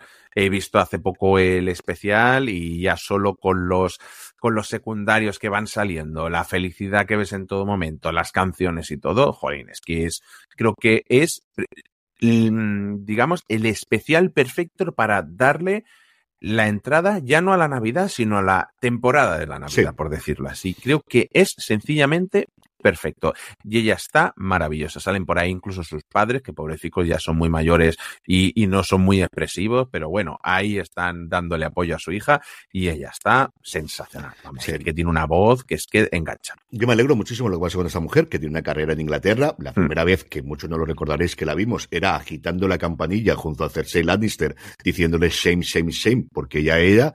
Y fíjate lo que se encontró con Ted Lasso y lo que se ha convertido a día de hoy. Y de verdad que me alegro muchísimo porque es una mujer absolutamente brillante y que ganase el Emmy. Y mira que había mucha gente para competir, de verdad. Me alegré muchísimo. Juan, repasamos si quieres todo el resto de cosas que tenemos de animación, que tenemos unos cuantos durante todos los días Sí. de Navidad de Apple TV Plus. Sí, vamos a empezar con el conejo de, ter- el conejo de terciopelo, que no es bien bien animación, está ahí a, a medio caballo, que es no es un largo, no es un corto, son unos 40 minutos, creo que es perfecto para, para niños pequeños que no acaban de aguantar una hora viendo la tele, pero quiere- te apetece ver algo con ellos en Navidad. Su sinopsis dice así, basado en el querido libro infantil clásico de Marguerite Williams, el conejo de terciopelo celebra la magia del amor incondicional. Cuando William, de 7 años, recibe un nuevo juguete favorito para Navidad, descubre a un amigo de toda la vida y abre un mundo de magia. Nos llegará el 22 de noviembre. ¿Qué más tenemos sobre animación en Apple? Tenemos Sapo y Sepo, Nochebuena. Eh, Sapo y Sepo esperan pasar las vacaciones de invierno juntos, pero un recado de último minuto en la ciudad desvía a Sapo, lo que hace que Sepo se pregunte si su mejor amigo llegará a tiempo. Esto nos llegará el 1 de diciembre, eh, perdón, que no había dicho que el conejo de terciopelo ya está disponible porque al igual que el especial de Hannah Waddingham nos llegó el, el mismo día, el, el 22 de noviembre. Se puesta el 1 de diciembre y también desde el 1 de diciembre podéis ver el show de Snoopy, el show de Snoopy Happiness is Holiday Traditions. Snoopy busca el adorno perfecto para el árbol navideño. Gusto queda atrapada en un escaparate y Snoopy y Woodstock visitan a Spike en Navidad. No es lo único que tendremos del universo de Snoopy Charlie Brown. Tendremos otra cosa un poquito después que ahora comentará Juan para cerrar, porque antes de eso tenemos el espíritu de la Navidad. Canta con nosotros, que es una versión cantada de la comedia musical navideña El espíritu de la Navidad, que ha vuelto a poner Apple TV Plus. Se estrenó el año pasado, la comedia de Will Ferrer y Ryan Reynolds y Octavia Spencer, y ha vuelto a rescatar ahora. Esa también está disponible desde el pasado 1 de diciembre. Así que todo lo que hemos dicho hasta ahora ya lo tenéis disponible en la, en la plataforma de la manzana. Sí, porque eh, para los que no estéis suscritos, eh, vais a tener disponible del sábado 16 de diciembre al domingo 17 de diciembre la Navidad de Charlie Brown, un especial de, de, Snoopy que los que estéis suscritos ya lo tenéis disponible. Y se trata de Charlie Brown que, deprimido con el comercialismo de la Navidad, se convierte en el director de la obra navideña de la pantilla.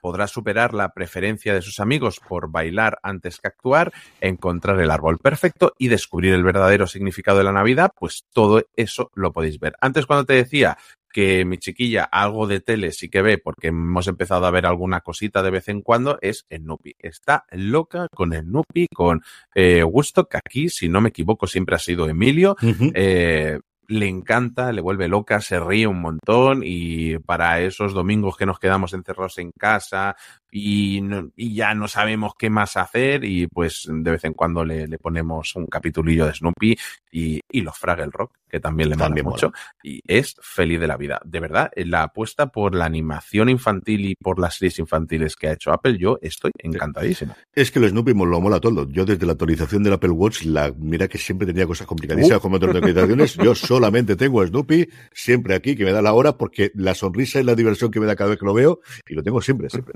siempre aquí está. Aquí está Snoopy. Esto, esto es lo que hay. Ya, ya, somos dos. Es delicioso y además me sorprende porque lo van actualizando de vez en cuando y de vez en cuando. Y tengo unas ganas locas de que llegue la colección nueva de Navidad porque seguro que van a tener cosas de Navidad dentro de unas fechas. De todas estas fechas, eh, citas navideñas de Apple TV Plus, ¿cuáles son las que no vas a fallar, aunque todas han estrenado como ya hemos dicho, o cuáles son las que recomiendas? Pues yo el especial de Hannah Waddingham creo que es súper chulo, además en el teatro en Londres y todo, creo que para darle la bienvenida a Navidad es perfecto. Y luego en casa por... y luego hay Snoopy.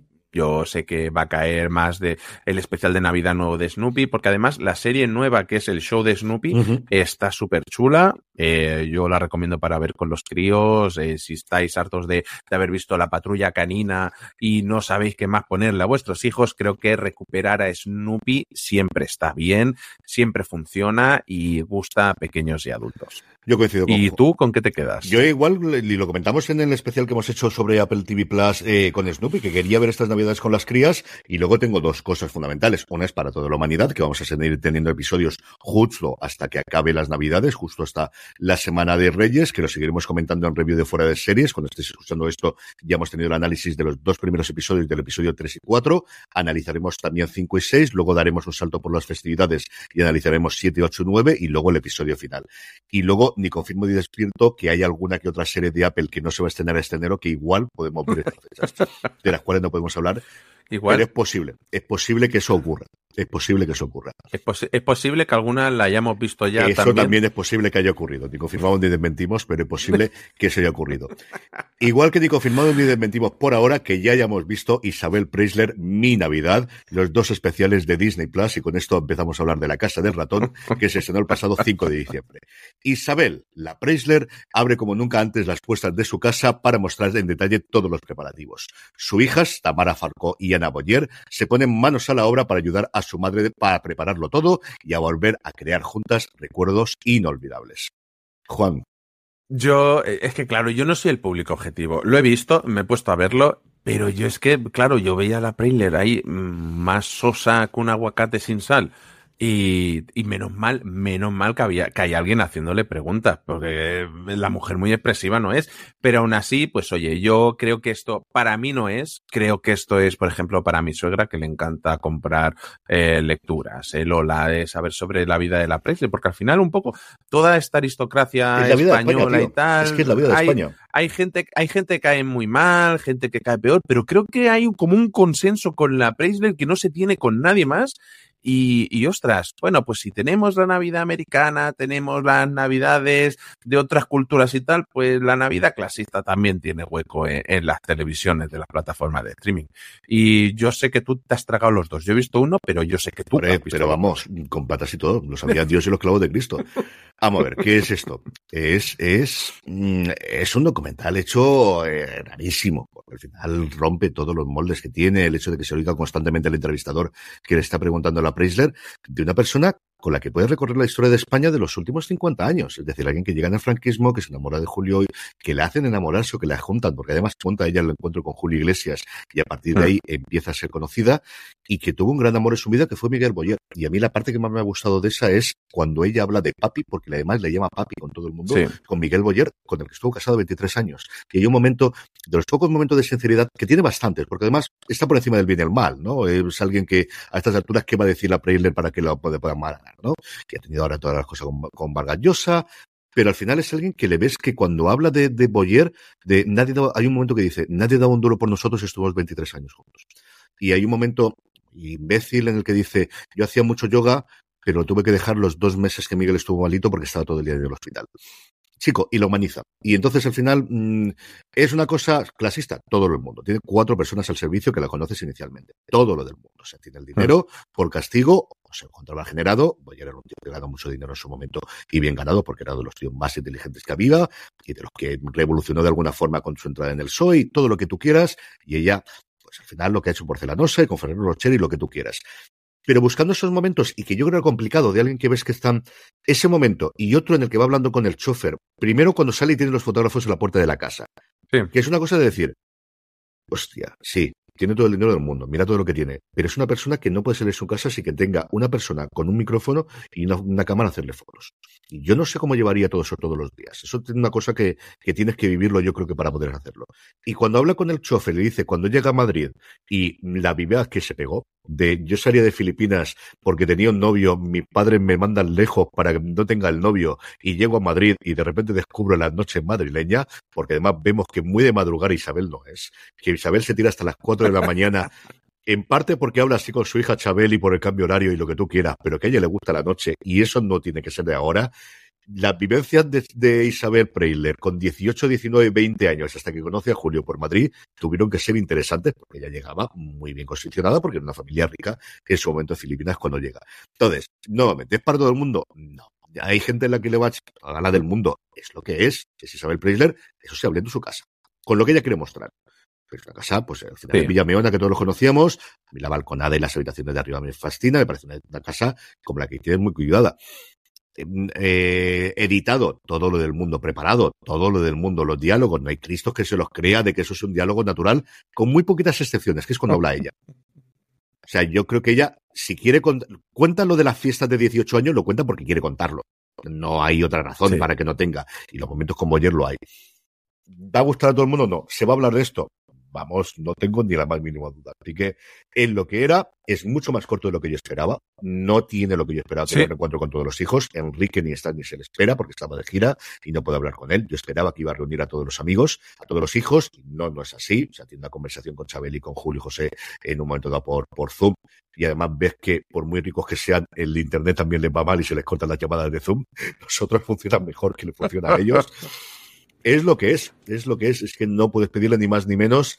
Creo que es más corto de lo que debería ser, pero al final Prime Video ha tenido lo que buscaba, que era tener a Preisler haciendo un encuentro para tomarte con muchos periodistas del mundo rosa en Madrid y luego una presentación en la que estaba ella al lado de un logo. Eso es lo que persiguen, eso es lo que han tenido. Eh, grandes profundidades, no, pero más de la que yo esperaba. O sea, yo no esperaba que fuese a contar esa parte, sobre todo la parte de Hmm. Miguel Boyer.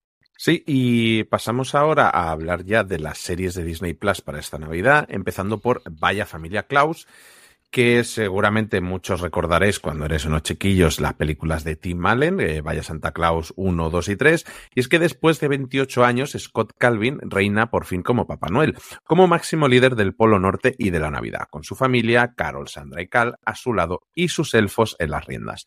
Scott Calvin se enfrenta a un mundo inestable para mantener vivo el espíritu navideño y transmitirlo a una nueva generación. Eh, se estrenó el pasado 8 de noviembre, tenéis ya dos temporadas completas, hablamos de ella hace muy poquito en Premiere de Fuera de Series, eh, si buscáis el canal de review de Fuera de Series encontraréis los últimos episodios. Eh, creo que una serie tremendamente familiar sobre Santa Claus, eh, que a más de uno le va a recordar a su infancia eh, y creo que te hace pasar un buen rato. No es que la serie está trabajada y, y, se ve bastante bien en compañía de vuestros hijos que a lo mejor no ven muchas series y ostras, pues a lo mejor es una manera de introducirlos también en el mundo de las series y tal. y enseñarle algo que les sí, Yo creo que Tim Allen es alguien que es una garantía y tuvo sus momentos en, en que no estaba claro si iban a cancelar o que iba a estar más o menos dado de lado por Disney, pero al final confían en él porque la película funcionó muy bien en su momento, las también y la serie también. Y es de esa oleada de series basadas en películas clásicas que encargó Netflix, que encargó Disney, perdóname, la que se sigue manteniendo, porque todas las demás han sido eh, asesinadas y guillotinadas, y algunas de ellas, como el caso de Willow, incluso retiradas del catálogo. De aquí no solo no ha sido retirada, sino que se sigue apostando por ella. Y una serie que si Tim Allen quiere seguir haciéndola, nuevamente yo creo que todos los años o cada dos años se puede seguir haciendo. O sea, es una serie con la que no vas a fallar. Con la otra que yo creo que tampoco se va a fallar es con Doctor Who, un Doctor Who en el que, como sabéis, el gran noticia de este año, al menos a nivel internacional, eh, la, inicial evidentemente era el cambio de doctor y la vuelta de, y la vuelta de Russell T. Davis a coordinar los guiones y escribir la gran mayoría de los episodios, pero internacionalmente es que por fin hay una casa de distribución fuera del Reino Unido que es Disney. Disney se hacía con los derechos internacionales, no de las temporadas clásicas de las temporadas emitidas hasta ahora, pero sí desde este momento en el futuro, empezando por estos tres especiales navideños que hemos podido disfrutar o vamos a poder disfrutar el 25 de noviembre, el 2 de diciembre y el 9 de diciembre, llamados respectivamente La Bestia Estelar, La Salvaje Lejanía Azul y La Risa. En los tres especiales volvemos a ver a David Tennant como el decimocuarto doctor y a su acompañada, a su compañera, a Donna Temple Novel, a Catherine Tate, que se encuentran cara a cara con su villano más aterrador hasta el momento, el Toymaker, que está interpretado por Neil Patrick Harris en su debut en Doctor Who. Una de las parejas más queridas de toda la época moderna de Doctor Who, Además, un final para aquellos que visteis, y si no tampoco voy a contar spoilers de los más duros en cómo dejaban un acompañante en el final de todas las temporadas que le ocurría con el personaje de Catherine Tate cuando despidió Tennant la serie, eh, la vuelta de Russell T. Davis y tres especiales. Yo he visto el primero y la mitad del segundo cuando estamos grabando esto, que sobre todo yo creo que sirve de pasarela para ver qué se puede hacer ahora con el Tuki Wawa eh, cuando retomen las riendas eh, a partir del 2024. Sí, eh, hablamos hace poquito con Berto Romero en esa entrevista que le hemos hecho en, para, para el canal eh, Gran Angular de Fuera de Series.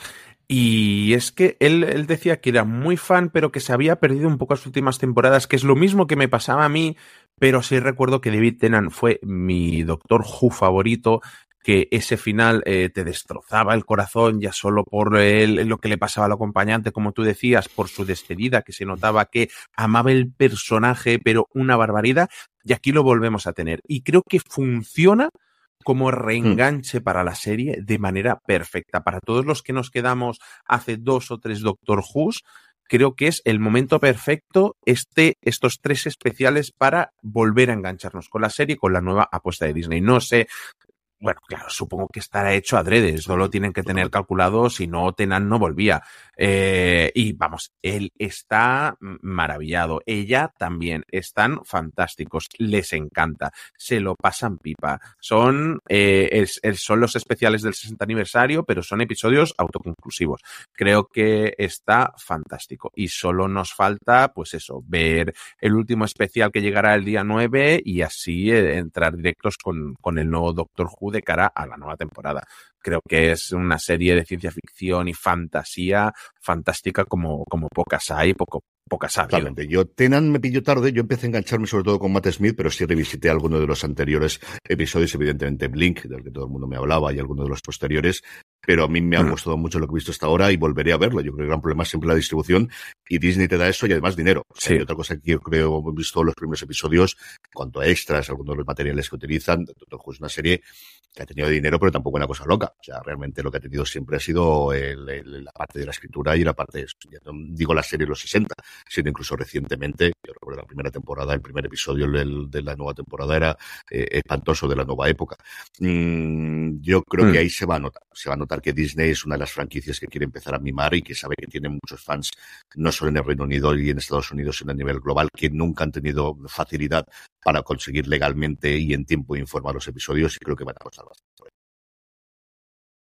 Sí, y el 22 de diciembre nos llega qué pasaría si la serie de, bueno, la, la, serie de animación de Marvel Studios llega a su segunda temporada con el vigilante que continúa el viaje como nuestro guía a través del gigantesco multiverso, presentando caras nuevas y conocidas del universo cinematográfico de Marvel. La serie animada de antología cuestiona, revisita y transforma momentos clásicos del universo cinematográfico Marvel con un increíble reparto de voces que incluyen a un montón de estrellas que retoman sus icónicos papeles. Lo que hemos dicho el 22 de diciembre, pero además es que no va a llegar semanalmente cada episodio, sino que vamos a tener un episodio diario eh, cada día. Eh, su primera temporada creo que estuvo bien, tenía episodios mejores, peores, algunos que no, pero sí que nos dieron grandes momentos como aquel Doctor Strange eh, oscuro, el capítulo de Marvel Zombies que va a derivar en su propia serie debido al éxito que tuvo en la plataforma. Y no sé qué te pareció a ti o qué esperas, porque además vamos a tener episodios, ya solo por el cartel, eh, episodios especiales de Navidad. Sí, yo creo que es una buena idea el formato de estreno. Creo que le puede sentar bastante bien el que tengas una cita diaria siendo las festividades navideñas. A nivel de poder comentarlo, pues te cruje no al nivel de cuando se todos los episodios de golpe, pero sí que te los te lo fastidia bastante el como puedes comentarlo, pero bueno, o lo comentas antes o lo comentas después.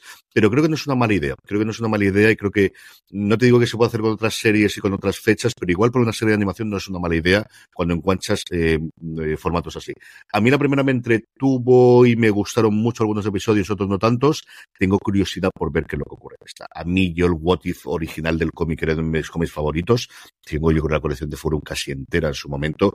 The Watcher era uno de mis personajes también favoritos en su momento, el, el, vigilante. Y creo que sobre todo el entorno final es cierto que también tenía mucho el vamos a intentar encontrarnos con el MCU y todo lo que ocurrió al final y con los zombies y todo lo demás, pero yo creo que por momentos estaba francamente, pero que francamente bien.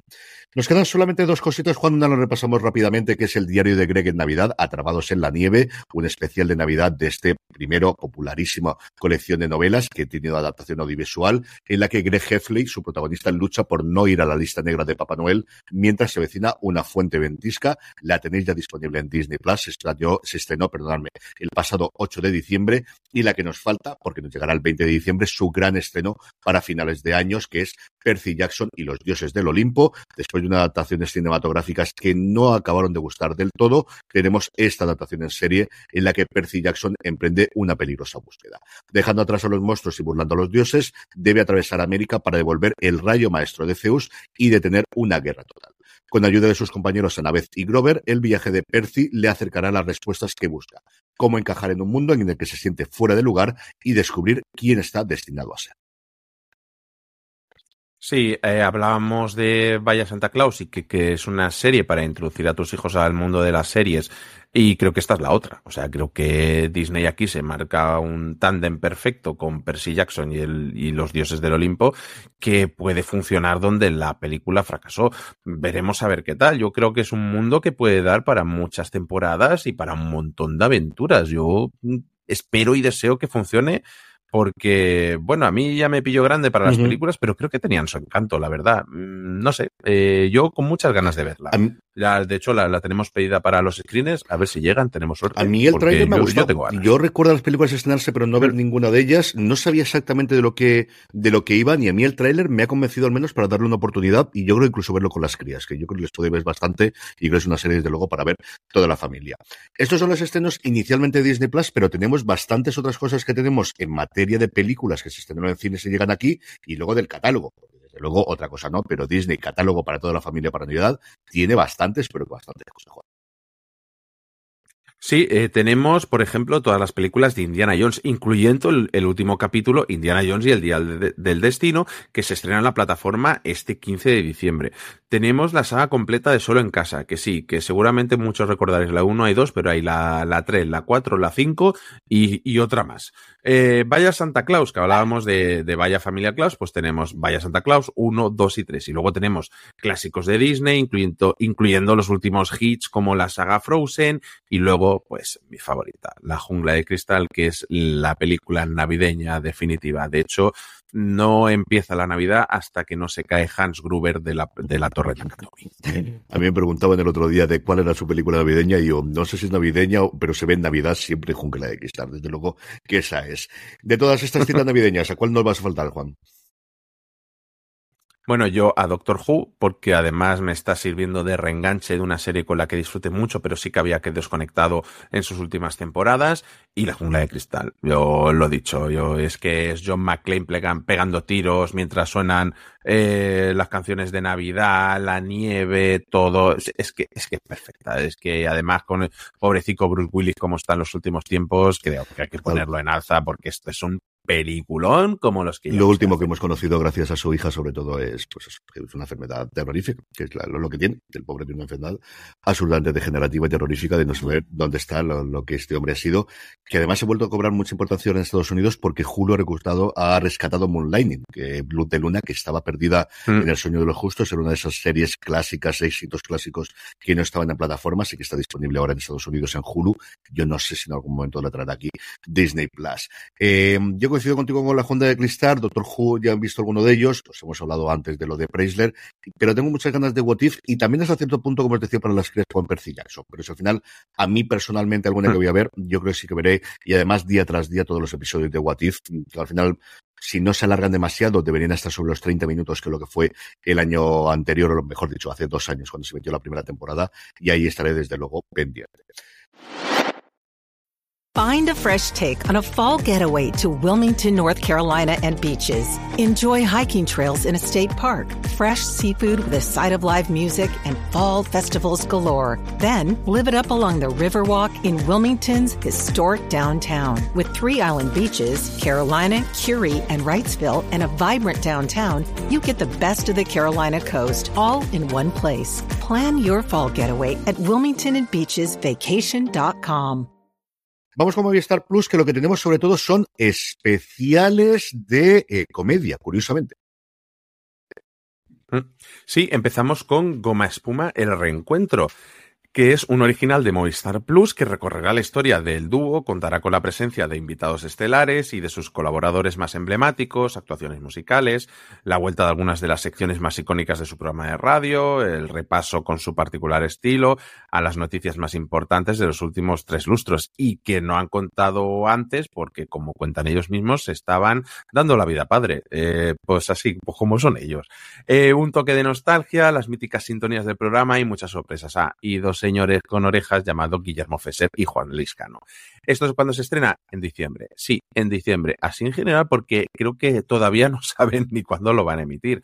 Eh, han convocado para poder asistir a la grabación del evento, que es una de las cosas por las que me da rabia no vivir en Madrid, vivir en Barcelona, haber podido haber asistido a esto y, ostras, con muchas ganas de ver esto. Es que además lo que se me viene a la cabeza es que no habrá salido de aquí la idea de hacer este reencuentro de el anuncio navideño del año pasado donde, que grabaron juntos poniendo voces de nuevo y se partían el culo y nos y me hicieron a mí partirme el culo una vez y otra vez y otra vez porque es lo que tengo yo en la cabeza que de aquel anuncio haya no te sale absolutamente nada es lo que vamos a ver es no sé cuánto de edición y cuánto de making of pero fundamentalmente el especial el programa que van a grabar el próximo bueno ya se habrá grabado cuando escuchéis esto el 6 de diciembre, 17 años después de haber dejado en su momento eh, de hacer goma espuma.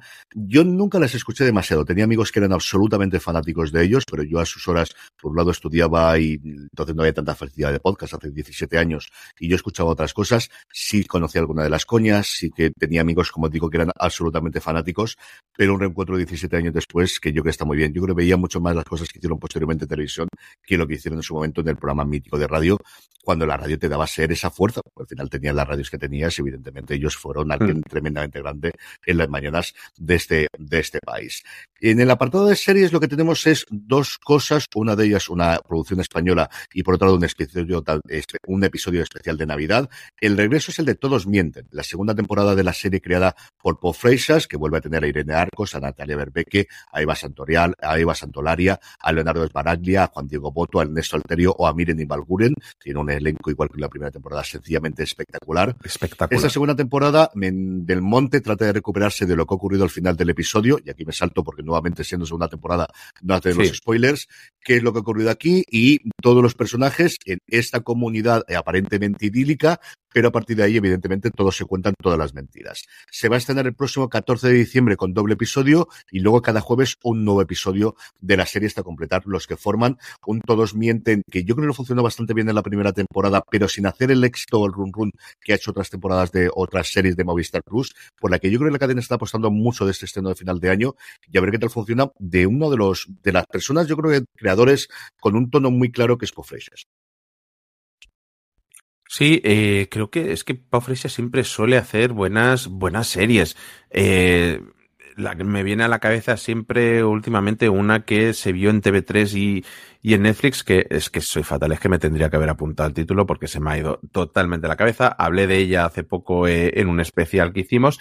Y, ostras, una primera temporada que me gustó muchísimo. Tiene un elenco espectacular. Están todos sensacionales, pero es que Eva Santolaria está también tiene un escenón eh, en, en, un hospital, un diálogo, uno, un, prácticamente un monólogo que se marca ella sola, que es de quitarse el sombrero. Mm, para mí, una de las sorpresas de, para mí de este año, porque la vi a principios de, de este año y con muchas ganas de esta segunda temporada y de a ver si traemos alguna cosita más sobre, sí. sobre esta serie. Bueno, y gracias a, a la edición eh, he podido recordar milagrosamente todo lo que no recordaba. Eh, la serie a la que me refería era Bienvenidos a la familia, una serie que tenéis su primera temporada disponible en Netflix, de la cual nunca llegó su segunda temporada, pero sí que la tenéis en la plataforma gratuita de TV3, eh, 3CAT eh, una serie loquísima con Iván Masagué, con Yolanda Ramos, con Melanie Olivares, eh, divertidísima e incluso con Georgina Amorós antes de ser una estrella en élite, por ejemplo.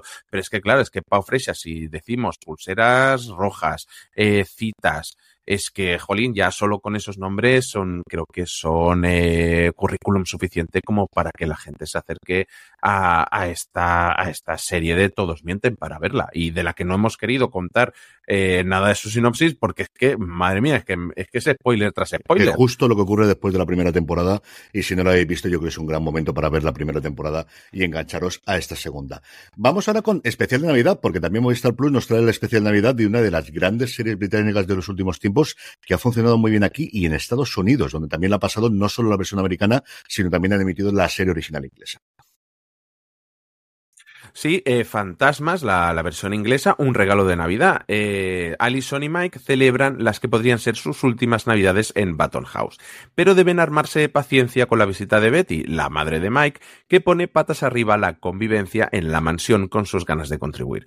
Mientras tanto, Robin no termina de entender el entusiasmo generalizado por la Navidad, así que todos los fantasmas ponen de su parte para empaparse de espíritu navideño.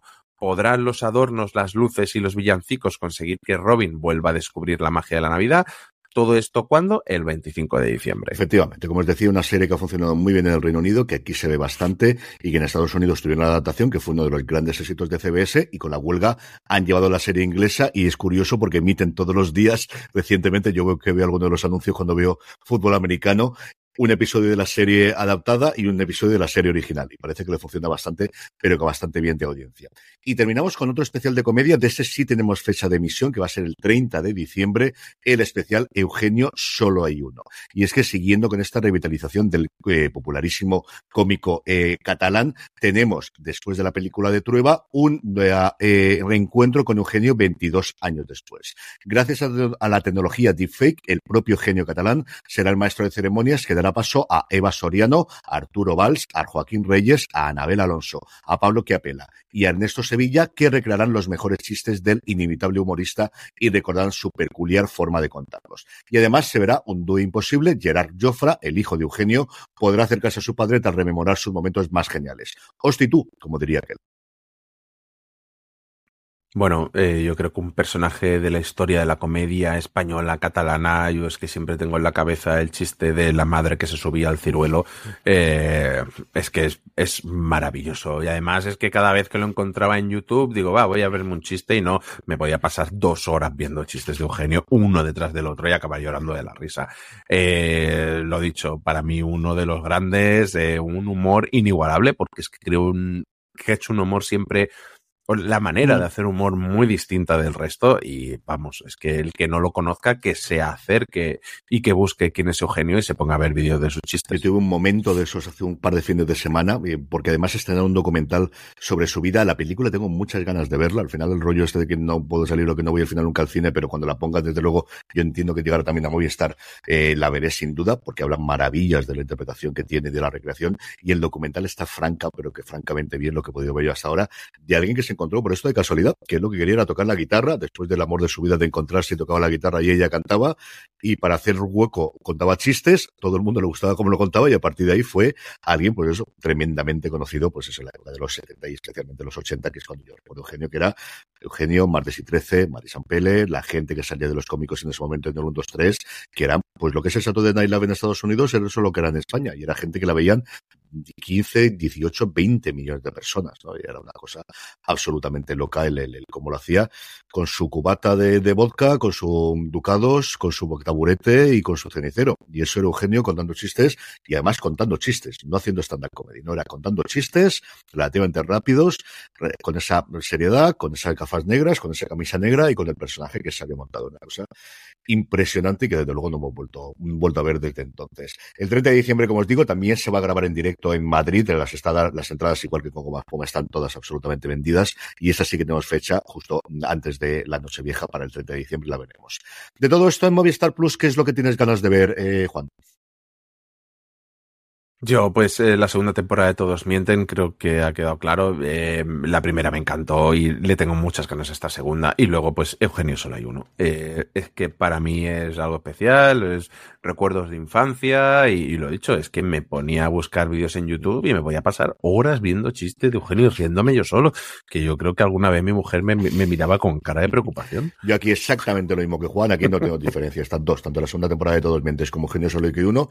Pero mentiría si no dijese que lo que más voy a ver en Movistar Plus durante esta fecha navideña no va a ser deporte, porque voy a ver toda la NBA, lo la especial de Navidad, tenemos la NFL en su recta final, todo lo que pueda de fútbol, baloncesto y lo que haya por en medio.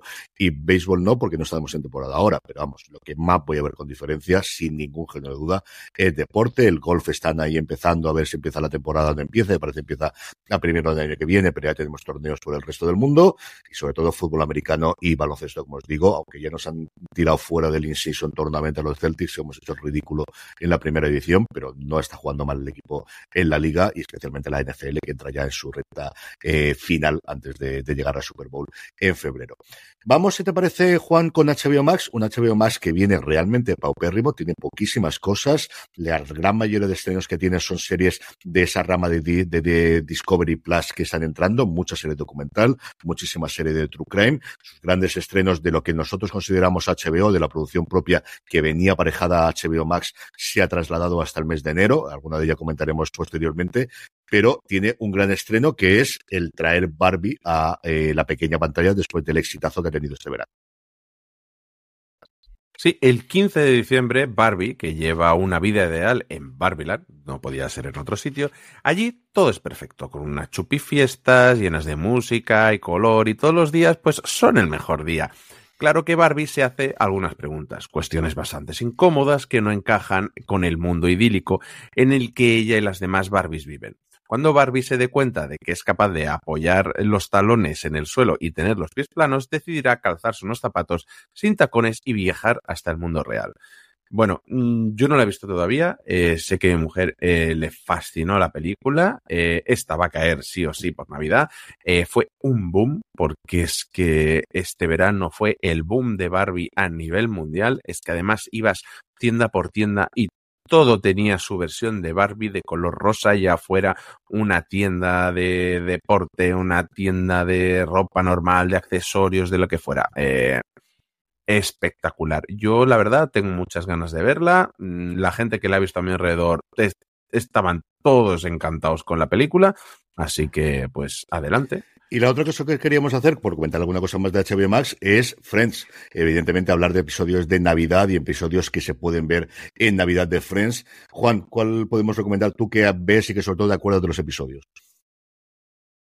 Eh, yo no sé cuántos episodios me dará tiempo a ver de Friends esta Navidad, pero el que sí que tengo claro que voy a ver es el décimo de la sexta temporada, que se titula El de la rutina. Es un especial, bueno, no es un especial, es el episodio de Navidad de la temporada, aquel en el que Ross y Mónica hacían el numerito en el programa de televisión y es que a mí el numerito me, me tiene ganado. Eh, aquello, vamos, mm, de cabeza por ese episodio y luego si me da más tiempo buscar el del armadillo Sí, navideño, que es el de la temporada siguiente y todo. Y luego, pues si la gente que los vea se queda con ganas de más, pues recordad que tenéis los episodios de Acción de Gracias, que para los americanos es como una previa a la Navidad y funcionan exactamente de la misma manera, con comida y amigos reunidos. Eso decirte de yo, que yo con más de la Navidad recuerdo muchísimo el de Acción de Gracias con el pavo en la cabeza de, de, de Rachel, iba a decir yo, madre mía, de Mónica. Ese es el que más recuerdo yo. Dicho eso, yo, eh, ya que vais a verlos todos, yo el piloto lo sigo defendiendo, sigue siendo un piloto junto con el Modern Family de las sitcom clásicas, que funciona como un tiro, absolutamente. Y luego en mi casa se ve muchísimas veces el del policía, que es el 519, el decimonoveno episodio de la quinta temporada, que es el del pivot, el de la subida del sofá ahí en medio con Ross gritando pivota, pivota, pivota o pivot en inglés, que es un episodio que yo no sé cuántas veces he visto esa escena y sigue funcionando absolutamente perfecta años y años después. De todo lo que hay, que vamos a ver? Pues no hay mucho más que esto, Juan, en HBO Max, salvo que queramos ampliar un poquito el contenido. Yo, mira, yo voy a añadir una cosa que no había apuntado. Eh, primero, Barbie. Eh, Friends, todo lo que pueda haber de Friends, porque al final es una serie que, no miento, eh, más de 30 veces he visto en mi vida. Es una serie que me encanta, me fascina y es de, junto a Los Soprano, creo que mi serie favorita. Y una serie de animación que estrenaron hace poco, se llama Scavengers, que tiene una pinta espectacular. Y eso es lo que voy a intentar ver de HBO Max. ¿Y tú, Yo querido? creo que Barbie se verá en mi casa, porque no la vimos en el cine en su momento y yo creo que en algún momento se verá. Y luego, sobre todo, es esperar y contar los días hasta que llegue la tercera temporada de True Detective. Perdóname, la cuarta temporada de True Detective. Me está diciendo aquí la tercera. La cuarta. La cuarta temporada de True Detective. Lo que creo que haré es ver la tercera, porque me queda a mitad. Entonces, yo creo que aprovecharé para ver la tercera y el cambio de personaje, cambio de creador y todo lo que tú quieras. Pero luego voy a hablar muy bien. Mahershala Ali es un actor que me encanta y Gondolf, además, aquí ya lo hacía muy bien. Me gustaron mucho los dos primeros episodios. Yo no me acuerdo qué me ocurrió ese año, hace ya un poquito de tiempo, de que se estrenó la tercera para verla. Yo creo que veré la tercera temporada de True Detective. Igual vería de nuevo la primera, pero esa sí que la recuerdo bastante más y no sé si perdería el impacto, pero la tercera tengo ganas de verla y ya prepararme sobre todo la cuarta, que tengo muchísimas ganas de que llegue. Nos quedan nada, un par de cositas. Nos queda Sky Showtime y luego todo el grupo MC. Empezamos con la última plataforma que ha llegado a nuestro país, un Sky Showtime cuyo gran estreno es Lowman Bass Reeves, la serie con producción ejecutiva de Taylor Sheridan, que no creada por él, pero sí que es producción ejecutiva de él. Una serie que cuenta en lo que parece ser la primera temporada, que además en la nota de prensa de Sky Showtime lo confirmaban, que van a utilizar ese Lowman dos puntos para contar otras historias en forma antología. En este Bar Reeves lo que tenemos es la historia secreta del defensor de la ley más legendario del lejano oeste, relatándonos la vida de Reeves, interpretado por David Oyelowo, desde sus días de esclavitud hasta convertirse en el primer alguacil negro o sheriff negro al oeste del Mississippi. A pesar de arrestar a más de 3.000 criminales a lo largo de su carrera, su placa supuso un gran peso sobre los hombros debido al coste moral y espiritual sobre su amada familia. La serie nos llega aquí a Sky Showtime, en Estados Unidos ya se ha estrenado en Paramount Plus el próximo 18 de diciembre. Sí, eh, para el que no le suene en su cabeza quién es esta persona, eh, diré una cosa, el llanero solitario. Es así de sencillo. Uno de los grandes eh, héroes de la historia americana, eh, de, de, bueno, de la policía, de los cuerpos de policía americano, al que le hicieron un whitewashing espectacular porque todo el mundo tiene en la cabeza de que este señor era blanco y no, este señor era de color y es uno, uno de los grandes policías de, de, de la historia americana.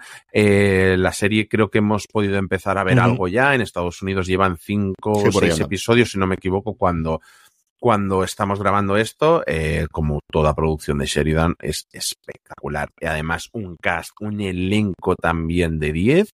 Eh, por en medio Donald Sutherland incluido. Eh, la serie, la serie es una pasada. Además, si no me equivoco, creo que es la serie más vista en Paramount Plus, la cadena, eh, digamos, la plataforma hermana madre de esta Sky Showtime que hemos tenido, eh, que ha tenido de, desde sus Ha sido el mejor estreno que han tenido. Esto es un pelotazo. Es cierto que su- la que podría reemplazar de alguna forma, que es Yellowstone, se emite en lineal en Estados Unidos y los derechos de streaming los tiene Peacock todavía. Veremos qué ocurre con ese rumoreado 2023 o 2024, como se llama finalmente la serie, que teóricamente tiene que protagonizar eh, McConaughey reemplazando o tomando las riendas de Yellowstone después del follón que hay con Kevin Costner, pero es la serie anunciada por ellos que más éxito ha tenido en historia de Paramount Plus eh, en sus primeras semanas de emisión. Yo tengo también muchísimas ganas, hemos podido ver ya alguna cosa como dice Juan y se estrena el próximo 18 de diciembre y os comentaremos seguro algo sobre ella en Premier cuando se estrene esta próxima semana.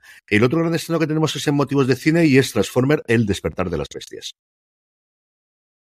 Sí, el despertar de las bestias que lleva al público en una aventura por todo el mundo al estilo de los años 90 con los Autobots y presenta una facción completamente nueva de Transformers, los Maximals, que se unen a la batalla por la Tierra. Aquí yo ya me he perdido completamente con lo de los Maximals, ya te lo digo. Esto yo creo que de crío en la serie animada Fue no después. verlo. Yo creo que hubo una Eh, serie después y era ¿qué ocurriría si los Transformers no fueran solamente coches y aviones y cosas por el estilo, sino fuesen animales? Yo recuerdo ver alguno de los dibujos de estos y tener mu- muñequitos, porque yo tuve una época en la que tuvimos en casa muchísimos G-Joes y muchísimos Transformers. Unas navidades cuando éramos pequeños, mi hermano y yo, que tuvimos muchísimos eh, cacharritos, desde luego muchísimos juguetitos de estos. Pues esto llegará el 15 de diciembre, pero además es que tendréis toda la franquicia de Transformers, que ya van unas cuantas películas, incluido el spin-off de, de Bumblebee, eh, todas disponibles en Sky Showtime. Pero además de esto, tenemos películas que ya están disponibles, pero creo que son películas perfectas para Navidad, como The Holiday, El Grinch, Bad Santa 2, A Merry Christmas Miracle, y clásicos como Blanca Navidad y franquicias como Indiana Jones o Misión Imposible. Eso sí, las dos sin su última entrega porque la última de Indiana Jones la tenemos en Disney, la de Misión Imposible tiene que llegar a la plataforma, pero todavía no. Eh, ahí las peleas con Tom Cruise porque ha querido darle el espacio que se merece su película en la venta también en físico y en digital antes de que llegue a la plataforma, pero no creo que tardemos mucho en verla en Sky Showtime también. Y, y ya solo me falta por preguntarte qué cita navideña en el Sky Showtime no vas a Pues desde luego de los que tenemos de estrenos Lawman Bass Reeves, y hablaremos de ella, y te diría Misión Imposible si no fuese porque las he visto recientemente, porque antes de que se estrenase la última las volví a ver todas desde el principio. Segunda sigue siendo muy flojita y sigue teniendo todos los problemas del mundo, pero es una franquicia yo creo que funciona como un tiro y al final me gustan muchísimo y posiblemente vuelva a ver alguna de ellas, especialmente en la que tenemos la primera película Rebecca Ferguson, que a mí me fascinó esa película cuando la vi, cuando la volví a ver, exactamente igual. Yo, aparte de Lowman Bass Reeves y de Holiday, una película que a mi mujer le encanta y que le voy a dar un alegrón cuando le diga de verla, pues lo que voy a ver, que bueno, que llegará eh, dentro de poco, pero vamos, tengo aquí mi copia de Misión Imposible, de Reckoning Ujú. parte 1 en Blu-ray, 4K, eh, Flingis, como me dice ella, eh, para verla esta Navidad. Es, es que es así, es que vaya peliculones que se marca Tom Cruise. Vamos a repasar lo último que nos queda rápidamente, todo lo que ofrece el grupo AMC. Ya os lo comentaba yo en Fuera de Series en su momento y lo hemos ido hablando en distintos programas que tuvieron la gran presentación de su Navidad total. Así llevan varios años ah, llamándolo y de hecho hacen varios spots televisivos con ese nombre eh, que lo hicieron en Madrid, de los que tienen. Vamos a repasarlo rápidamente y luego los comentamos. Repaso yo los cuatro primeros y luego eh, Juan comenta Sundance TV, AMC y Dark, que son los fundamentalmente de serie. En sus eh, cadenas de estilo de vida y de cosas, eh, como os digo, más de programas tradicionales, empezamos por la estrella de la casa, que es Canal Cocina, y más en estas fechas. ¿Qué tenemos? Por un lado, pasión por el marisco. El reputado chef gallego Manuel Costiña, que cuenta con una estrella Michelin, muestra todos los secretos sobre uno de los alimentos más preciados. ¿Cuándo lo vamos a ver? El sábado 2 de diciembre se estrena a las nueve y media, un episodio nuevo todas las semanas, y luego sabéis que hay muchísimas reposiciones dentro de Canal Cocina. Esta, por cierto, tenía allí en la presentación Manuel Costiña una fotografía de unos tres metros de altura por una y medio de ancho, con una nécora, con una centolla, que era una cosa espectacular de entrar de Madre hambre. Y mira que en AMC siempre se come muy bien, que nunca es problema de eso. Dicho eso, y me parece mucho, más todavía un programa que ya se ha estrenado, lo hizo el pasado lunes 4 de diciembre a las nueve y media de la noche, tenemos un episodio todos los lunes que se llama Navidad sin cocinar, un nuevo formato propio pensado en cómo mostrar, co- para mostrar cómo ser el mejor anfitrión posible con el mínimo esfuerzo gracias a varios menús que se compran ya preparados. Este en el programa del lunes 4 de diciembre de streaming comenté todo lo que se va a mostrar y comer en todos los episodios. No lo escuchéis si tenéis hambre, porque es francamente interesante. Sobre todo el plato principal de carne, en los tres últimos era bastante, bastante curioso, incluido chivo en el quinto, que yo no es una cosa que normalmente te digan de cocinar y que es curioso. En estas fechas, además, tendremos eh, la emisión en, primicia de programas especiales navideños preparados eh, de la cadena, como Mar Moriarty, en Mar Moriarty, Navidad en la Casa, y por supuesto, si no está Jamie Oliver. Esto no es Navidad, ni en nada. Jamie, Navidad con solo una sartén, que es el último programa que ha hecho él, que es como cocinar con una sola sartén, pues tenemos un especial de Navidad. De cocina, pasamos al canal de casa, en el que tenemos mercadillos navideños, donde viajaremos a Portugal para comprobar cómo se transforman ciudades como Oporto o como Casqués a la llegada de la Navidad. Se emiten todos los días de lunes a viernes a las 5 de la tarde. En, en familia, en la última canal que ha llegado a, la, AMC Network, tenemos Avalancha en los Dolomitas, un thriller en las montañas italianas sobre un grupo de personas que quedan atrapadas en un hotel de lujo sin electricidad y con un asesino entre ellos. La serie se estrena el próximo lunes 11 de diciembre a las 10 de la noche y en un tono totalmente diferente, los tips de la ordenatriz. La ordenatriz quiere deleitarnos con su calendario de adviento de orden y limpieza para tenerlo todo a punto de cara a las celebraciones navideñas. Se estrenó el pasado lunes 4 de diciembre a las 10 de la noche y hay un especial de Navidad. No recuerdo si se emite en Nochebuena o en Navidad, pero hay un especial de Navidad que han preparado también de la ordenatriz. Y lo último que tenemos, viajes, evidentemente, con su canal Buen Viaje, en el que tenemos Everest Extremo con Ant Middleton. A Ant Middleton no le asustan los retos. En sus 15 años de carrera militar ha completado tres misiones en Afganistán, ha formado parte de la Santísima Trinidad de las Fuerzas Especiales del Reino Unido y ha actuado como seguridad personal de funcionarios del gobierno y celebridades de alto nivel pero hay una peligrosa misión que aún no ha llevado a cabo, escalar la montaña más famosa, implacable y alta del mundo. Esto en el canal Buen Viaje también de AMC Networks.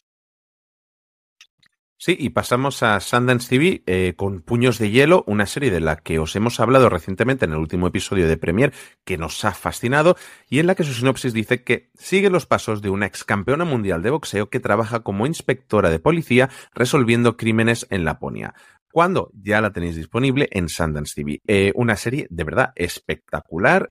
Creo que es la serie que más me recuerda a Fargo pero no a la serie de Fargo, sino a la película original de Fargo, es fascinante. Te ríes. Eh, tiene, es, es, que funciona como un tiro esta serie, de verdad. Seca CJ le tiene entusiasmado también, pero nos vamos ahora a AMC, eh, con, de AMC Network también, con Muerte bajo cero. Un thriller psicológico protagonizado por un joven policía al que acusan de una serie de misteriosos asesinatos. ¿Cuándo? Pues también la tenéis ya disponible.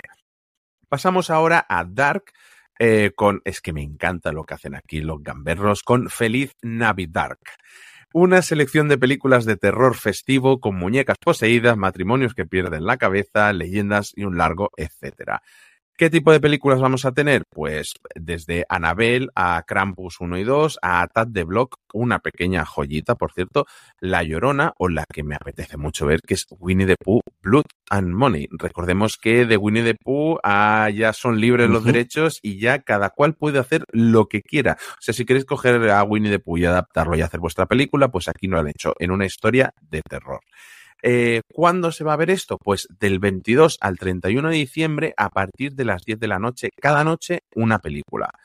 Eh, CJ, ¿Qué vas a ver tú de AMC Network? Porque aquí tienen tralla que no veas. ¿eh? Lo contaba Balsera, su director general, en la presentación que hizo en Madrid. No me acuerdo si eran 15 estrenos a la semana que tenían en las distintas canales, sin contar reposiciones, sin contar nuevas, de, nuevas temporadas, solamente de estrenos originales. Hay también un par de series documentales por ahí perdidas, pero es que de verdad que mirar el tiempo que llevamos de programa y si nos metimos con toda la puerta de AMC, podemos hacer exactamente una hora, hora y media sin ningún Sí, tipo sí. de problemas. Yo tengo curiosidad por ver la de Winnie the Pooh. Leí en su momento las críticas que vinieron de Sitges, donde si no recuerdo mal se hizo la premier aquí en España. Creo que se pasó primero en, en Dark ya por una ocasión y ahora se ha trasladado para acá. Luego Puños de Hielo, como os comentaba antes, para mí ha sido un gran descubrimiento de final de año y luego Canal Cocina. En Navidades en mi casa, si yo tengo control del mando, que eso es mucho suponer, pero si yo tengo control del mando, la televisión solo hay tres cosas, que es o deporte, o Canal Cocina, o un leño quemándose en la televisión.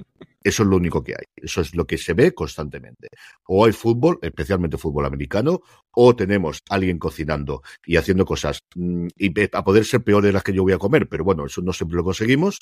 O hay un leño quemándose con villancicos o sin villancicos o con sonidito. Si mando yo solamente con sonidito, si ya mando otro, hay villancicos de fondo. Eso ocurre tres minutos en mi casa, como podéis imaginar, pero cuando tengo el control, eso es lo que se ve en casa en Navidades. Sí, y, eso que no hemos hablado, creo que habrá que hacer un especial aparte de leños quemándose en plataformas de streaming. Igual podemos hacer un, he visto que en el canal de YouTube seguro de que... Prime Video había uno de la, del, de la película de animación del, del mini Batman han colgado una hora entera con la chimenea de la, de la casa de, de, de, Gotham, de la casa que va a tener ahí, eh, que tiene Batman, eh, una hora entera para poder verlo ya con la animación y todo. Y por tu parte, Juan. Pues yo, Canal Cocina seguro y los mercados navideños, que me encantan los mercadillos navideños. De hecho, tengo ganas de pegarme algún viaje en Navidades otra vez, ya con la cría, e irme a alguno de estos países del norte de Europa, que me encanta, porque es que una copita de esas de, de vino caliente entra, entra solita en, en, Navidades. Pues esto ha sido una Navidad de series y no solo de series, porque habéis visto que hemos tenido también películas y eh, un montón de programas también que hemos comentado de las diferentes plataformas y cadenas para este mes de diciembre y la primera semana de enero festiva hasta Reyes aquí en España. Volveremos la semana que viene ya con Premier, que por esta semana tengo muy pocos estrenos y de paso, evidentemente con el puente dejábamos esto grabado y yo que sirve para que podáis haceros a la idea de todo lo que viene en las próximas series, en las próximas fechas, pero la semana que viene sí que tendremos Premier en la que vuelve a haber estrenos. Sí, se estrena Richard, fundamentalmente por eso vamos a tener Premier, tampoco es para locos. hablar una serie más que Juan se ha empeñado en que, que más series o más cosas, no sé exactamente qué, pero hablaremos fundamentalmente de Richard la semana que viene en Premier. Don Juan Francisco Bellón, un abrazo muy fuerte hasta la semana que viene.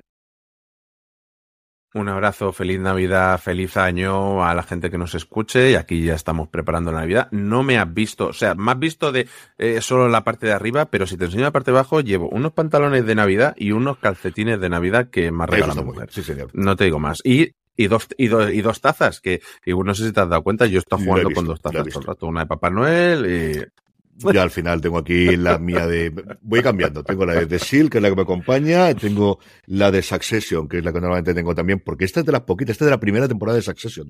Cuando nadie daba un duro por ella y regaló una caja que dejé en mala hora a mis hijas y destrozaron. Y luego esta que tengo eh, hmm. de eh, Harry Potter, que es la del café. Esta se cambia cuando tiene el calor, cambia el mapa del Malaudor y la tengo arriba porque esta mañana cuando he grabado a primera hora streaming, que llevo unos días grabando a primera hora, me estaba tomando el café conforme lo grababa para hacer la garganta. Pues nada, querida audiencia, que paséis una feliz Navidad, aunque lo recordaremos muchas veces más. Pasaros por fuera de series.com, que tenemos muchísimo contenido, especialmente por estas fechas. Tenemos, estamos haciendo el repaso plataforma para, plataforma de los principales estrenos o de cómo les ha ido, mejor dicho, durante todo el 2023 y lo que esperamos en el 2024. Hemos entrevistado a Aina Clotet, hemos entrevistado ya a Berto Romero, tenéis disponible ya su entrevista en Gran Angular de fuera de series. Tendremos, si no pasa nada, también un par de entrevistas más de aquí a final de año, de aquí a principios de enero y pasaros por nuestra tienda, la tienda fuera de series, fuera de series.com barra tienda, que seguro que tenemos algo que os gusta y nuestro nuevo servicio de suscripción, ya sabéis, fuera de series plus, todo el contenido y toda la información sobre cómo suscribiros, que además recordad si lo hacéis por la tarifa anual os regalaremos precisamente de la tienda fuera de series un paquete valorado en 35 euros. Lo tenéis disponible en fuera de series.com barra plus. Ahora ya sí me despido porque hemos tardado nada, 32 minutos. Nos hemos ido solamente una hora y treinta de los 32 minutos, porque lleva una y 52. Pone aquí. Gracias por escucharnos como siempre y por soportarnos, querida audiencia. Recordad, tened muchísimo cuidado ahí fuera.